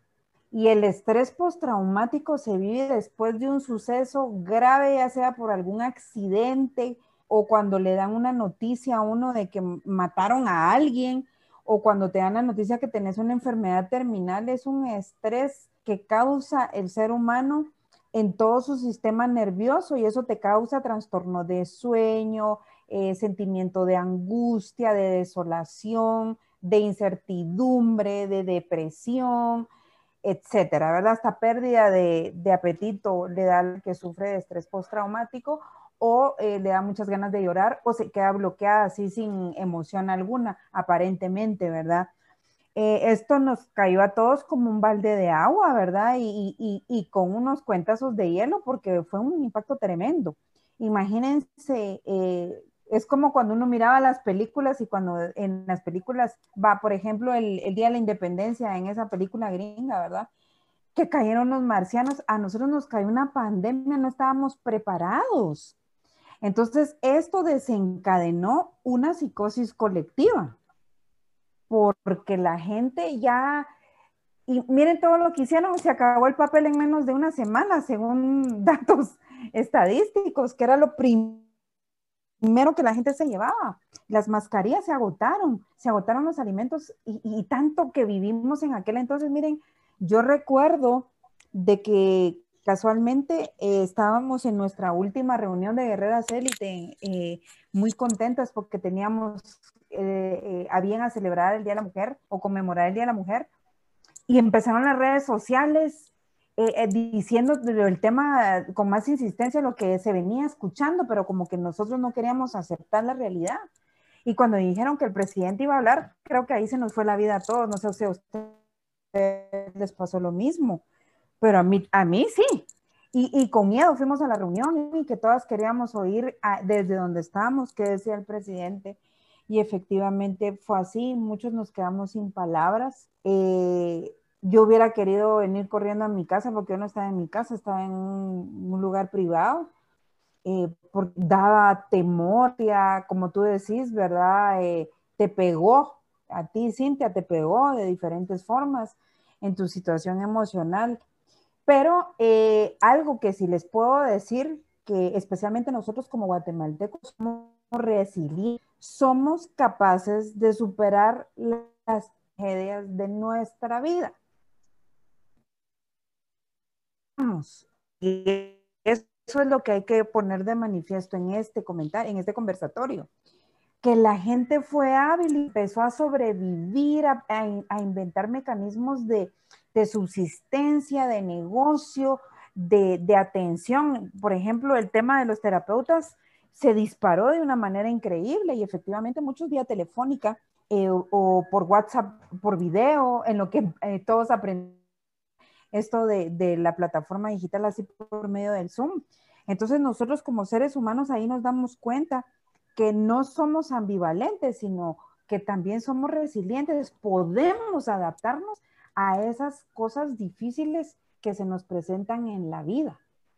Entonces, eh, es eh, de, admirar el esfuerzo que hicieron muchas personas para utilizar de manera positiva la tecnología, pero ojo, bien la tecnología sirvió como medio de desahogo para todas esas personas afectadas, porque vivimos un momento tan difícil por el tema del duelo que era triste ver las noticias y en las redes de que se murieron tantas personas en tal país, que no sé cuántas por allá, que en Guatemala eh, iba a colapsar los hospitales. Miren, todo eso causó definitivamente una psicosis colectiva en nuestro país y no digamos en todo el mundo.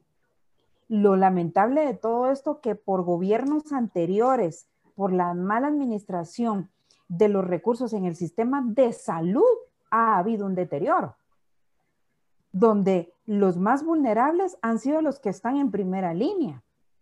Y todo eso afecta a la sociedad porque nadie se siente, hoy yo no sé si ustedes se sienten seguros de irse a meter al Hospital Roosevelt o al San Juan de Dios a hacerse su hisopado, o de pasar ahí su convalecencia, o, de tener la seguridad. Hasta eso me atrevo a decirles, yo no sé si ustedes tienen seguridad con la mentada vacuna, porque nos han, eh, nos han engañado tanto. Eh, a través de, todas estas cuestiones que hemos visto a nivel político, que, estamos nosotros, ahí sí que estamos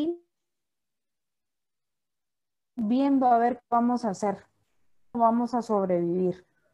Como, como bien hemos conversado cada uno según su perspectiva, ¿verdad? Yo sí puedo decirles de que todos aquí, los que estamos hablando, nos ampliamos en algún momento de qué iba a pasar con nuestras vidas, con, nuestros, con las vidas de nuestras familias, con nuestra eh, profesión, si íbamos a poder trabajar o no. Algunos tuvieron trabajo y me incluyo en eso porque yo durante todo, todo este tiempo he sido independiente a través de mis organizaciones y, de, y, ahí sí que de, de, milagro, yo no sé qué pasó, pero Dios tuvo misericordia de mí y me salió una plaza en el gobierno y yo nunca había estado en el gobierno, no, no me interesaba trabajar en el gobierno de una plaza durante nueve meses que fueron mi sustento. Pero ¿cuántas personas no tuvieron el sustento y que tuvieron que ver qué hacían? En eso tenemos que fijar nuestra atención. Y hoy les digo, hoy por hoy, pues eso a mí me causó una salud mental aceptable porque estaba ocupada, estaba ganando una mensualidad, estaba haciendo algo productivo, precisamente estaba trabajando en lo que ustedes acaban de mencionar, que también es el de, en los delitos de violencia sexual explotación y trata de personas. Entonces eso mantenía mi mente ocupada y me estaba enseñando la realidad que teníamos en nuestro país con el tema de violencia en, en nuestra niñez, en las mujeres especialmente, ¿verdad? Y no digamos en los adultos mayores. Pero esa es la realidad, Cintia. O sea, eh, la pandemia mecanismos de defensa para que seamos más precavidos, porque yo les voy a decir algo, muchas situaciones puede vivir el ser humano, pero es nuestra mente, o sea, nosotros tenemos que descubrir el máximo potencial desde nuestras habilidades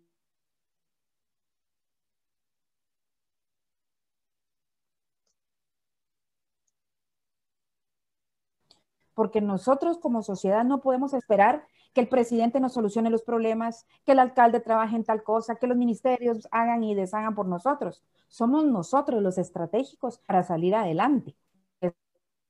Tenemos múltiples inteligencias. Y si nosotros, además de ser profesionales, somos padres de familia, tenemos un compromiso moral con nuestros hijos y con la sociedad.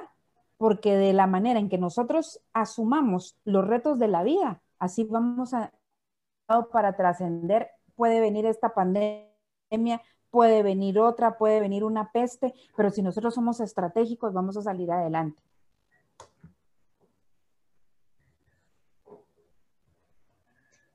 Sí, Scarlett, muy importante lo que decías. Y justamente, bueno, te, les conté que mm, lloré, me frustré, pero tú, tú sabes muy bien cómo soy yo, que no duró mucho tiempo así. Entonces, ahí, de, ahí viene la historia de cuando yo comencé con las transmisiones en vivo, que estuviste tú, estuvo Edgar también acompañándome y creo que esa fue mi, mi salida de ese agujero en el que yo solita me había metido, porque sí, no lo voy a negar, o sea, todo nos ganó la psicosis colectiva de la que, de la que nos hablas, la desinformación en redes, de si me contagio me muero, porque eso, eso era lo que se pensaba, no se tenía mucha información del virus. Eh, y como tú decías también, ¿qué fue lo primero que hizo? Era mediodía cuando el presidente anunciaba el primer caso de coronavirus en Guatemala. Era como la una de la tarde, si no estoy mal. A las dos de la tarde ya no había papel. Ya no había papel higiénico en ningún lugar. Entonces todo eso nos ganó. Eh, el, miedo nos ganó, nos invadió y, no supimos qué hacer, nos bloqueamos, la verdad. Pero te digo, o sea, como tú dices, de, de, mm, de, un, yo, y lo dije en un episodio anterior, de un obstáculo nosotros tenemos que ver una oportunidad y esa fue la oportunidad que en mi caso yo, yo, yo vi. Empecé a hacer las transmisiones en vivo con ustedes, que, que gracias por apoyarme en ese momento, que fueron muy productivos, la verdad, esos, esos, mm, esas transmisiones en vivo que hicimos estuvieron muy buenas, la verdad como tú decías, muchas personas se quedaron sin trabajo. Yo también dependo de, del trabajo que hago a diario y tuve la oportunidad de emprender mi negocio. Entonces, eh, y que si no hubiese sido por una pandemia, yo creo que nunca me hubiera atrevido a hacerlo, nunca lo hubiese hecho. Así que sí, esta pandemia nos trajo muchos miedos, muchas frustraciones, pero así nos trajo oportunidades a muchas personas. Eh, yo pienso de que muchas veces el ser humano se bloquea porque piensa que es un pecado llorar, que es un pecado hablar, que es un pecado desahogarse. Miren, nosotros somos seres humanos, no somos máquinas. Nosotros nos tenemos que tomar nuestro tiempo para expresar nuestras emociones. Tenemos que tomarnos nuestro tiempo también para entender por qué sufrimos por qué nos duelen ciertas situaciones de la vida, porque el dolor em, son alertas que nos ayudan a entender a los seres humanos que estamos vivos, porque de ellos surge la resiliencia para salir adelante.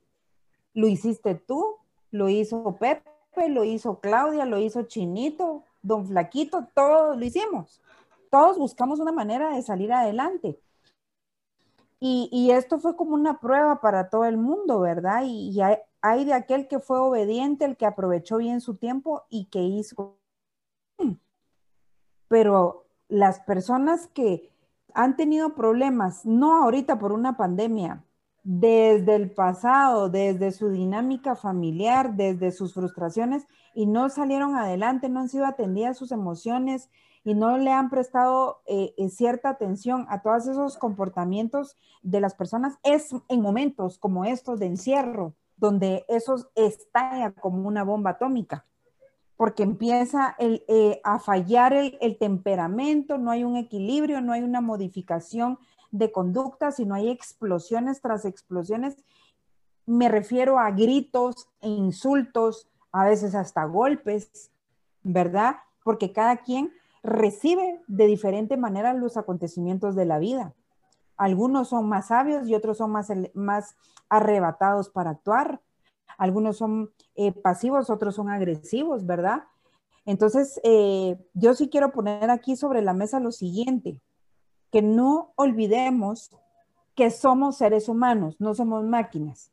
Por lo tanto, todos, incluyéndonos a los profesionales en salud mental, necesitamos un espacio para desahogarnos, para asimilar las cosas, porque todo el mundo vivió la fase del duelo.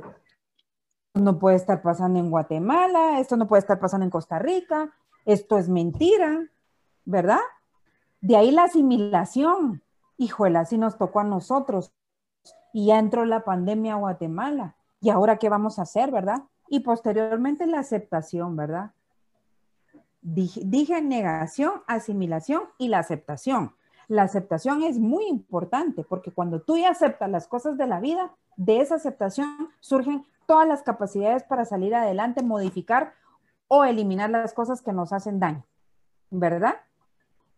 Y de ello surge una actitud positiva, una actitud asertiva y una actitud de emprendimiento, que es lo que nosotros pudimos ver. Imagínense cuántos empresarios exitosos hay ahora por Instagram porque se les prendió el foco de hacer sus páginas, que es lo que más se está usando de, de venta de productos, mascarillas, de lo que ustedes quieran. Es increíble. Usted pone zapatos y le sale la página, aretes y le salen un montón de empresas. Entonces, miren ustedes, uno de hambre no se va a morir, tampoco de amor. De amor nadie se muere. De tristeza sí, porque la tristeza causa afecciones psicosomáticas en el ser humano que van causando un deterioro constante. Por eso es que hoy en día también hay muchas personas con cáncer porque han sido vulnerables a sus emociones, ¿verdad?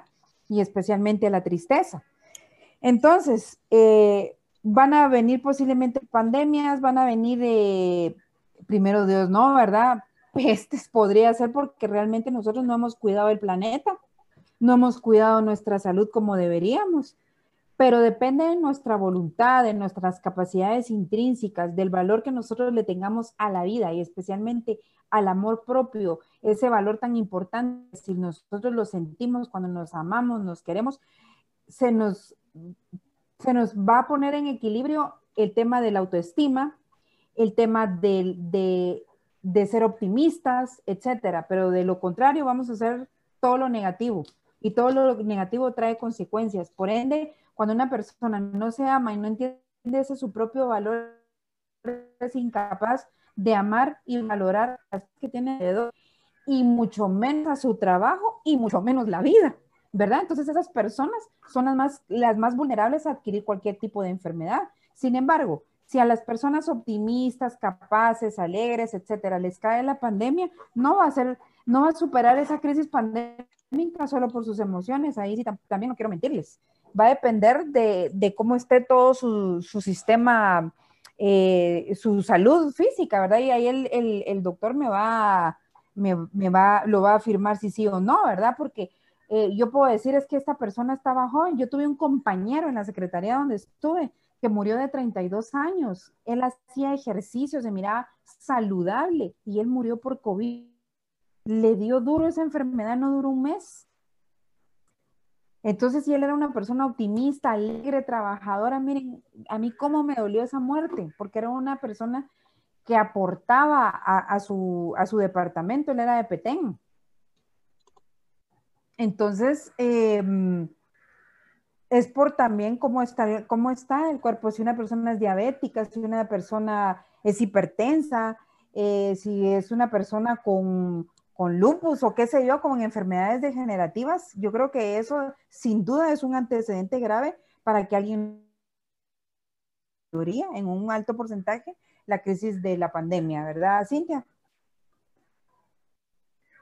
Así es, Scarlett también muy importante todo lo que mencionabas, que y a lo que debemos cuidar nuestra salud mental en ese caso, que yo no sé, tal vez tú me corriges, cuida, tal vez no es la palabra correcta cuidarla, porque, o sea, nuestra salud mental es quizá hasta se comporta de manera involuntaria, ¿no? Es que tenemos que, así como nos cuidamos de la gripe, de las alergias, nos tenemos que cuidar la salud mental. Uno puede poner barreras imaginarias para bloquear el dolor, las malas, eh, digámoslo así, ¿verdad? Las malas vibras, yo no, yo no, soy esotérica, pero eh, no contaminarse una de las cosas negativas del, del pesimismo, eh, de personas, miren, pues hay algo que a mí en lo personal no me gusta y yo sí lo digo. Yo como mujer, y lo acabo de dar en algunas conferencias, caminé un ciclo de conferencias por el Día de la Mujer. La mujer que si vive victimizando, la mujer que vive de, de estar eh, echándole en cara eh, las cosas a la otra persona que le hizo daño, que se vive enfermando porque ella quiere de verdad, esa mujer necesita mucho, mucho, no solo de terapia, sino también de Dios y de de vida que la saque de ahí, porque esa mujer no va a ser productiva. Y así lo digo con todos los seres humanos, si ustedes se viven quejando, viviendo del pasado, eh, atando los recuerdos como que fuera un costal de papas gigante, no van a avanzar nunca en la vida.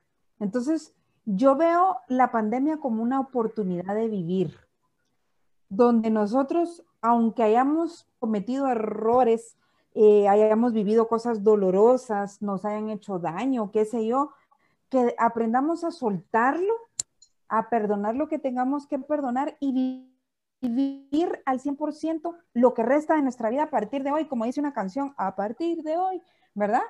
Que, que, avancemos, que veamos la vida como una oportunidad y que disfrutemos el día a día, porque realmente nadie sabe en qué momento se va a ir, si se va a ir por una pandemia o no. Entonces nosotros como sociedad tenemos que ser realistas, tenemos que aprovechar el tiempo, tenemos que educarnos, tenemos que regresar a lo que hacíamos antes, porque yo no sé si se dieron cuenta, pero era como un stop en nuestra vida. En ese encierro los niños saltaban cuerda, eh, eh, regresaron a hacer avioncitos en el piso, a jugar eh, cinco en la casa, a jugar juegos de mesa, se fueron desprendiendo de todo aquello que ya no hacían. Yo no sé si ustedes se dieron cuenta de eso. Los papás platicaban más con los hijos, los hijos con los papás, eh, hasta se empezó a cuidar más al adulto mayor, cosa que no se hacía. ¿Se dan cuenta? Nos estábamos deshumanizando. Y ese es el reto. O sea, muchas crisis podemos tener en la vida y especialmente esto, que no sabemos en qué va a terminar, que tenemos que darle sentido a nuestra vida a través de eso que nosotros queremos, que es cuando nosotros ya analizamos quién soy, de dónde vengo y a dónde quiero ir, Cintia.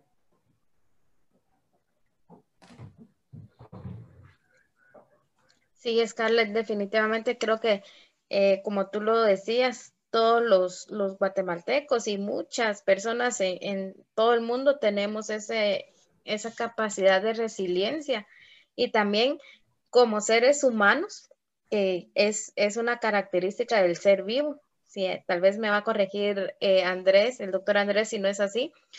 es una de nuestras características es la adaptación, o sea, nos podemos adaptar fácil, tal vez con, muy, bueno, no tan fácil, vamos a tener dificultades, pero nos podemos adaptar. Creo que después de un año yo podría decir que sí me he adaptado Falta, faltan eh, muchos ámbitos de nuestra vida en los que eh, definitivamente se nos va a complicar más, pero sí, yo considero que ya me he adaptado a nuestro nuevo estilo de vida, que creo que eh, ya no vamos a regresar a nuestra vida anterior, sino que estamos como que empezando una nueva y, y con esta adaptación, pues hay que seguir adelante ahora sí que a cuidar nuestra salud mental, a, controlarla, porque eh, eso lo podemos hacer nosotros, tú lo decías, ¿verdad?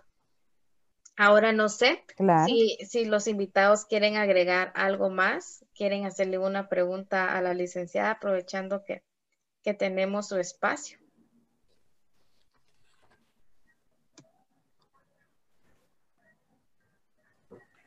Bueno, si me lo permiten, yo sí quisiera solo resaltar, me llamó mucho la atención cuando la licenciada empezó a hablar del tema de la resiliencia. Sin duda, somos, ella lo dijo muy bien, somos un pueblo y una sociedad muy resiliente.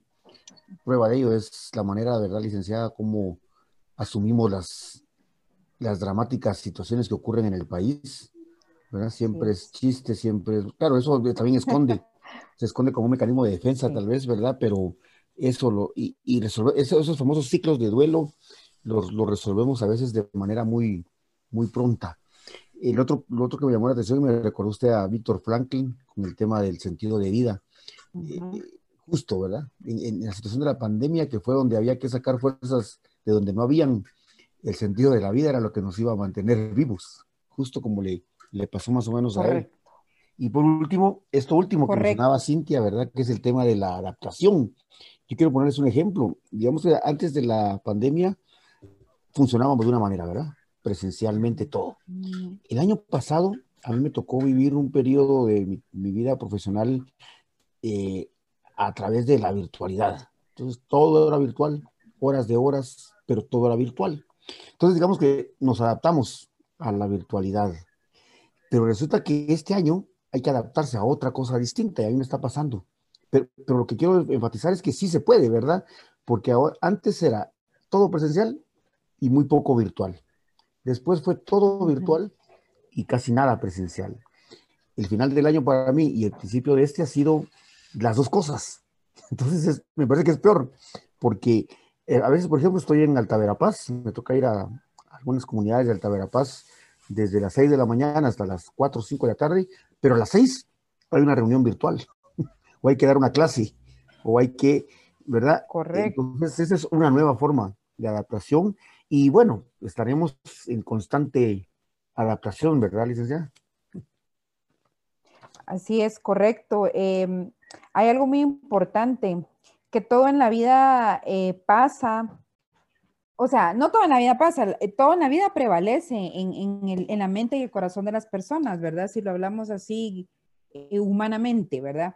Pero según Víctor Frank, en su libro El hombre en busca de un sentido, ¿verdad? Él menciona, eh, porque él perdió a toda su familia, él vivió los actos crueles que se cometían en esos campos de concentración, ¿verdad? de que las personas que no superaban las adversidades que estaban viviendo ahí eran las de débil de, de actitud, que preferían irse a tirar a, las, a las alambreras, creo que se dice, eh, que estaban eh, pues conectadas a un sistema que los electrocutaba cuando se iban a lanzar. Y los que sí superaban las adversidades eran aquellas personas que a pesar de sus limitaciones, del sufrimiento, del dolor, hacían bromas o pensaban en aquellas personas que querían volver a ver o, en aquellas personas que pensaban en, que cuando salieran de ahí iban a realizar sus sueños, iban a poner su empresa, iban a visitar a X persona. O sea, el sentido de la vida es aquello que nos motiva al ser humano a hacer algo importante y edificante pero sí mencionó muchísimo eso de la importancia del buen humor. Y eso es maravilloso porque, como bien lo dijo el licenciado, pudimos ver cada comentario en las redes. Hasta la fecha, miren ustedes, es que yo, yo, yo digo, Dios mío, ¿qué está pasando? Están viendo, yo no sé si ustedes se dieron cuenta que ahora em, que van a quitar una caricatura de aquel zorrillo que acosaba a la, la otra. De Pepe, Pepe Le eh, Eso, ahora salió a la luz la cochinita Pi, que era acosadora de, la rana René. Y que, ajá, y que todos. También doña Clotilde de Don Ramón. imagínense ustedes, ay Dios mío, es que ve. ay, no. Visto, pues, pues, así está, así está la, la cuestión. Miren, nosotros somos tan ocurrentes como seres humanos que tenemos mucho que darle a nuestra sociedad, a nuestro país y al mundo entero han habido personas que han destacado a nivel mundial por sus ideas. Por ejemplo, yo no sé si ustedes sabían, pero eh, ahorita un joven de Huehuetenango, yo me siento muy orgullosa que se fue a los, eh, al encuentro panamericano de tiro. Un jovencito y es mi sobrino. ¿Y saben qué? Me acabo de enterar. o sea, yo, yo, yo vi a mi sobrino cuando era pequeño y me decía, a ver, porque a mí me gusta practicar tiro eventualmente. Aquí, eh, aquí mis hijos son los expertos, pero, pero bueno, entonces estaba viendo la noticia y dije, este es de Huehuetenango, ay, Chihuahuas es mi sobrino y ni me había dado cuenta.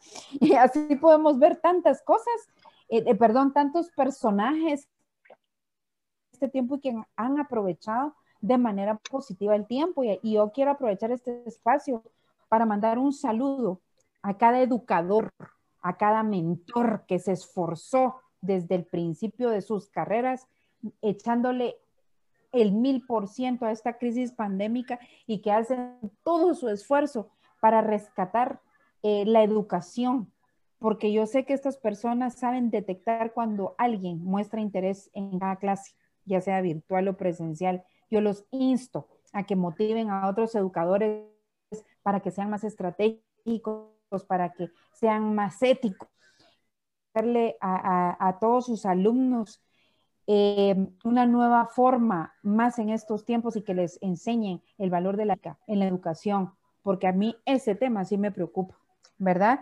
Y también quiero mandarle un saludo a las personas de que han tenido que despedirse de sus seres queridos por esta pandemia, que están sufriendo, que están porque me acabo de enterar que se murieron varias personas en esta semana por lo mismo. Me sorprendió. Y bueno, nuestra vida solamente está en manos de Dios para los que creemos en Dios. Y los que no, denle sentido a su vida. Es, lo que es ese valor agregado a lo que ustedes están haciendo. Todo en la vida vale la pena. Y para aprender a soltar todo eso negativo, todo eso que nos da angustia, nos da dolor y tenemos que creer más en nuestra capacidad de ser realmente efectivos en todas las áreas de nuestra vida.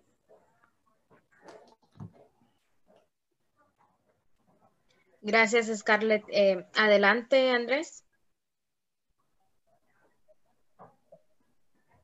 También bastante interesante la plática de la licenciada Caseros.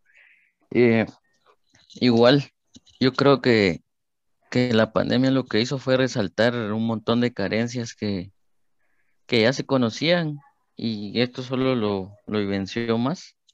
Eh, todos esos puestos ocupados por amistades y no por capacidades también.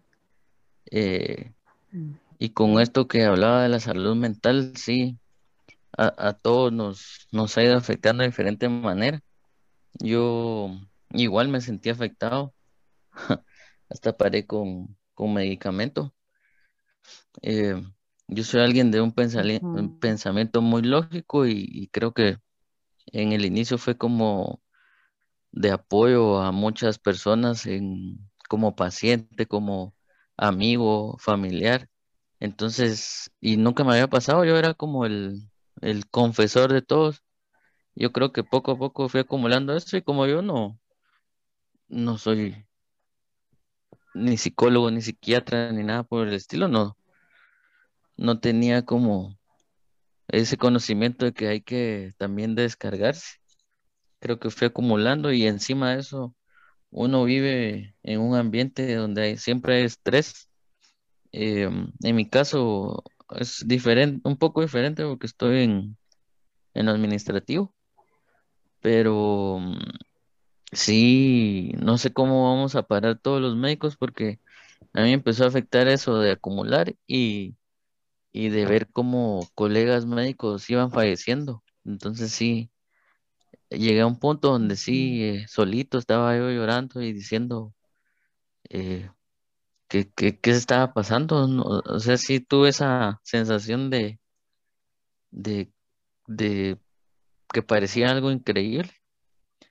Y no sé, yo, yo estoy consciente que en el ámbito médico sí, la verdad es que la salud mental es de lo que menos cuidamos, casi que hay un dicho ahí que, que de uno de médico deja su salud por la salud de los demás y así va haciendo, cuando uno siente se descuidó uno, pero toda la gente que ayudó y también no debe ser así porque eh, ni modo, hay que estar bien para poder ayudar pero sí considero que sí, dentro de todo lo que, lo malo que se puede venir, sí, igual la salud mental. Yo creo que hubieron datos de aumentos de suicidio, aumentos de ansiedad, depresión. Y igual lo que usted comentó, empezaron a consultar más y sí, fue mm, algo que también a mí me llamó la atención, otro punto que usted mencionaba, eh, ver niños jugando con, otro, con otros juegos como cinco, el avioncito, em, juegos de mesa, incluso familia hablándose, cabal, haciendo hasta grupos en WhatsApp. Y sí, retomar unas cosas que, que sí, definitivamente ya nos estábamos deshumanizando. Incluso Correcto. la religión también fue un apoyo para otras personas. Y sí, fue un montón, fue un cambio y un retorno a algunas cosas buenas también. Y sí, a evidenciar que hay que cuidar la salud mental porque todo esto es importante. Pero muy interesante su plática, licenciado. Eh, muchísimas gracias, doctor, por sus comentarios. Eh, como yo lo dije anteriormente, pues nosotros somos seres humanos, no somos máquinas. No estábamos preparados para una situación como esta, especialmente desde el sistema de salud.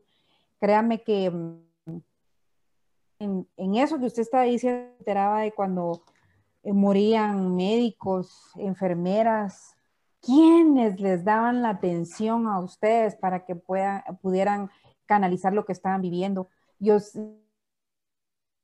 no soy médico, pero sí, por lo menos médico de las almas, porque nosotros vemos lo que ustedes no pueden ver, que es lo que tienen las personas en sus emociones, ¿verdad?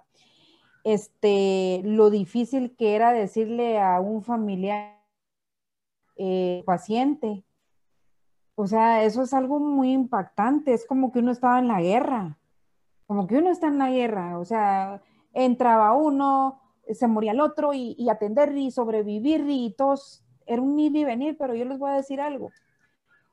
Ya no pensemos, o sea, no nos angustiemos por lo que venga, vivamos el día a día y aprendamos a canalizar lo que cada uno siente, por esto o por X o Y razón. Como yo lo dije, todos necesitamos que alguien nos escuche, necesitamos desahogarnos porque se vale desahogar. Los hombres también lloran, las mujeres lloran. Aquí no hay un, acuerdo que diga en, la constitución política de la República, en el artículo tal, no se puede llorar, no se puede sentirse mal. No. Si se recuerdan dentro de nuestros derechos fundamentales contemplados en el artículo 4 de la Constitución Política de la República, habla de que todos tenemos derecho a esos derechos fundamentales y esos derechos fundamentales, dentro de ellos habla el tema de salud y no solo se refiere a la salud física, sino a la salud mental, a la, a la salud emocional, misma que nos va a garantizar salud física. Y eso es así, ¿verdad? Entonces, cuando ustedes y las personas que nos estén escuchando se sientan mal, sientan aquella necesidad, no tenga pena, no tenga vergüenza. Todos en el mundo todos, psiquiatras, psicoterapeutas, psicólogos, consejeros, todos necesitamos que alguien nos escuche, que alguien nos oriente, porque eso es parte de esos derechos que están contemplados en ese artículo para que usted garantice, pues obviamente, su seguridad emocional. Así de sencillo y cuando quieran, pues yo ahí estoy a las órdenes, Cintia. Me pueden localizar ahí en, la página de Enfoque Familiar o como Scarlett Caseros, también aparezco ahí en Facebook con muchísimo gusto. Y de verdad, gracias por este espacio, Cintia. Creo de que eso es el, eso es el valor agregado de los guatemaltecos, porque coincidimos en que aquí estamos por amor a nuestro trabajo, por amor a nuestro país y por amor a nuestras familias. ¿Cierto o no? Y por amor a mí también. Eso, y porque te queremos.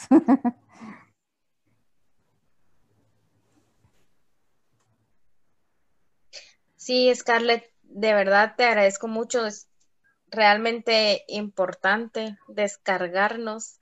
Y pues sí, como ya lo mencionamos varias veces, a todos nos afectó y puede ser que esto nos siga afectando porque eh, muchos queremos que, que, esto ya termine, ya eh, actuar como personas normales y no como robots. Cuando entramos a algún lugar, ya nuestro cerebro ya tiene ya tiene, como decimos acá coloquial, ese coco wash de entrar, temperatura, gel y mascarilla bien puesta. Entonces, eh, pues a seguirnos cuidando, a seguir con nuestras medidas de higiene para, para que esto, pues, en algún momento ya pare o, o ya vaya disminuyendo o ya se mejore todo, ¿verdad?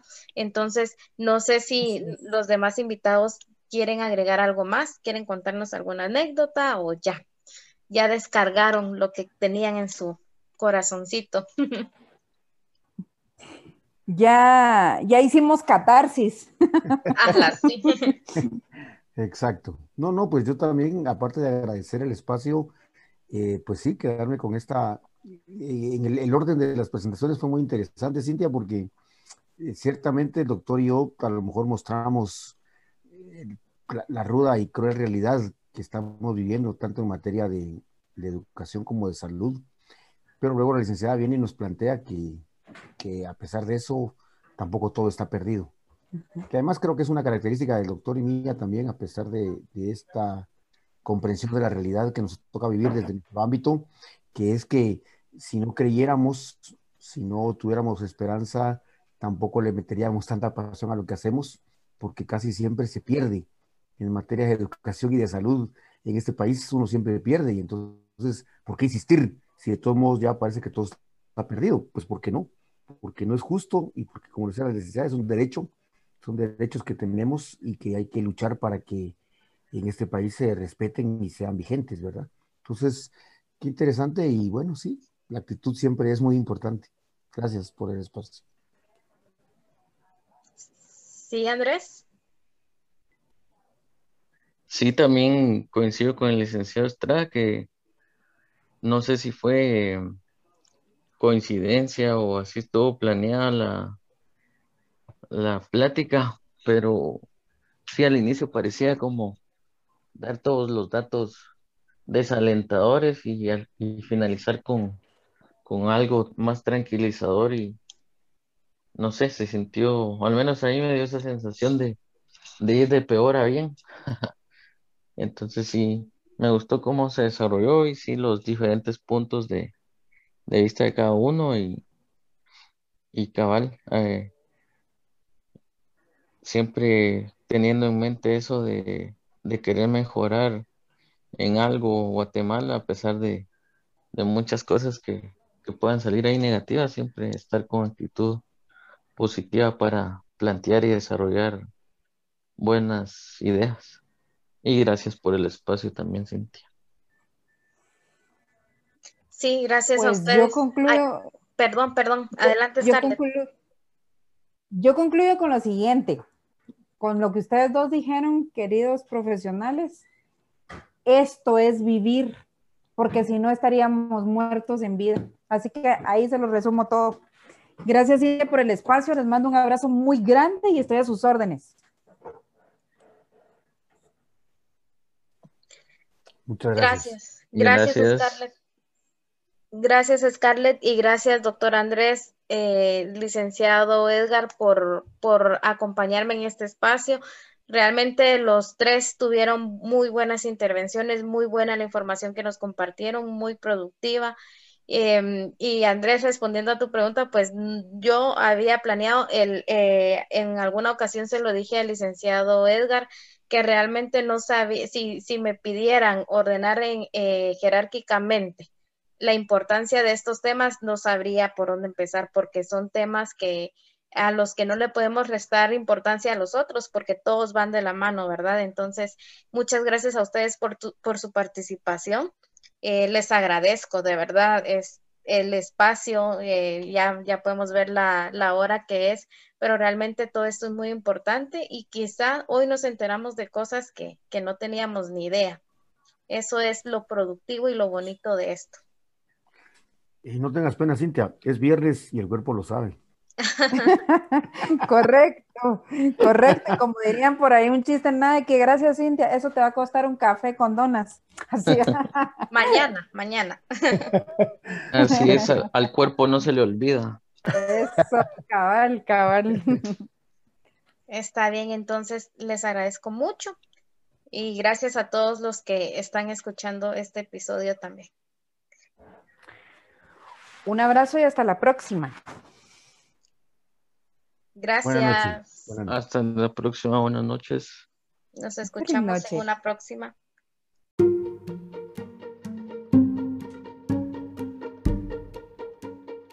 Gracias por haber escuchado este episodio. Nos vemos en uno próximo en Resolviendo Dudas con Cintia.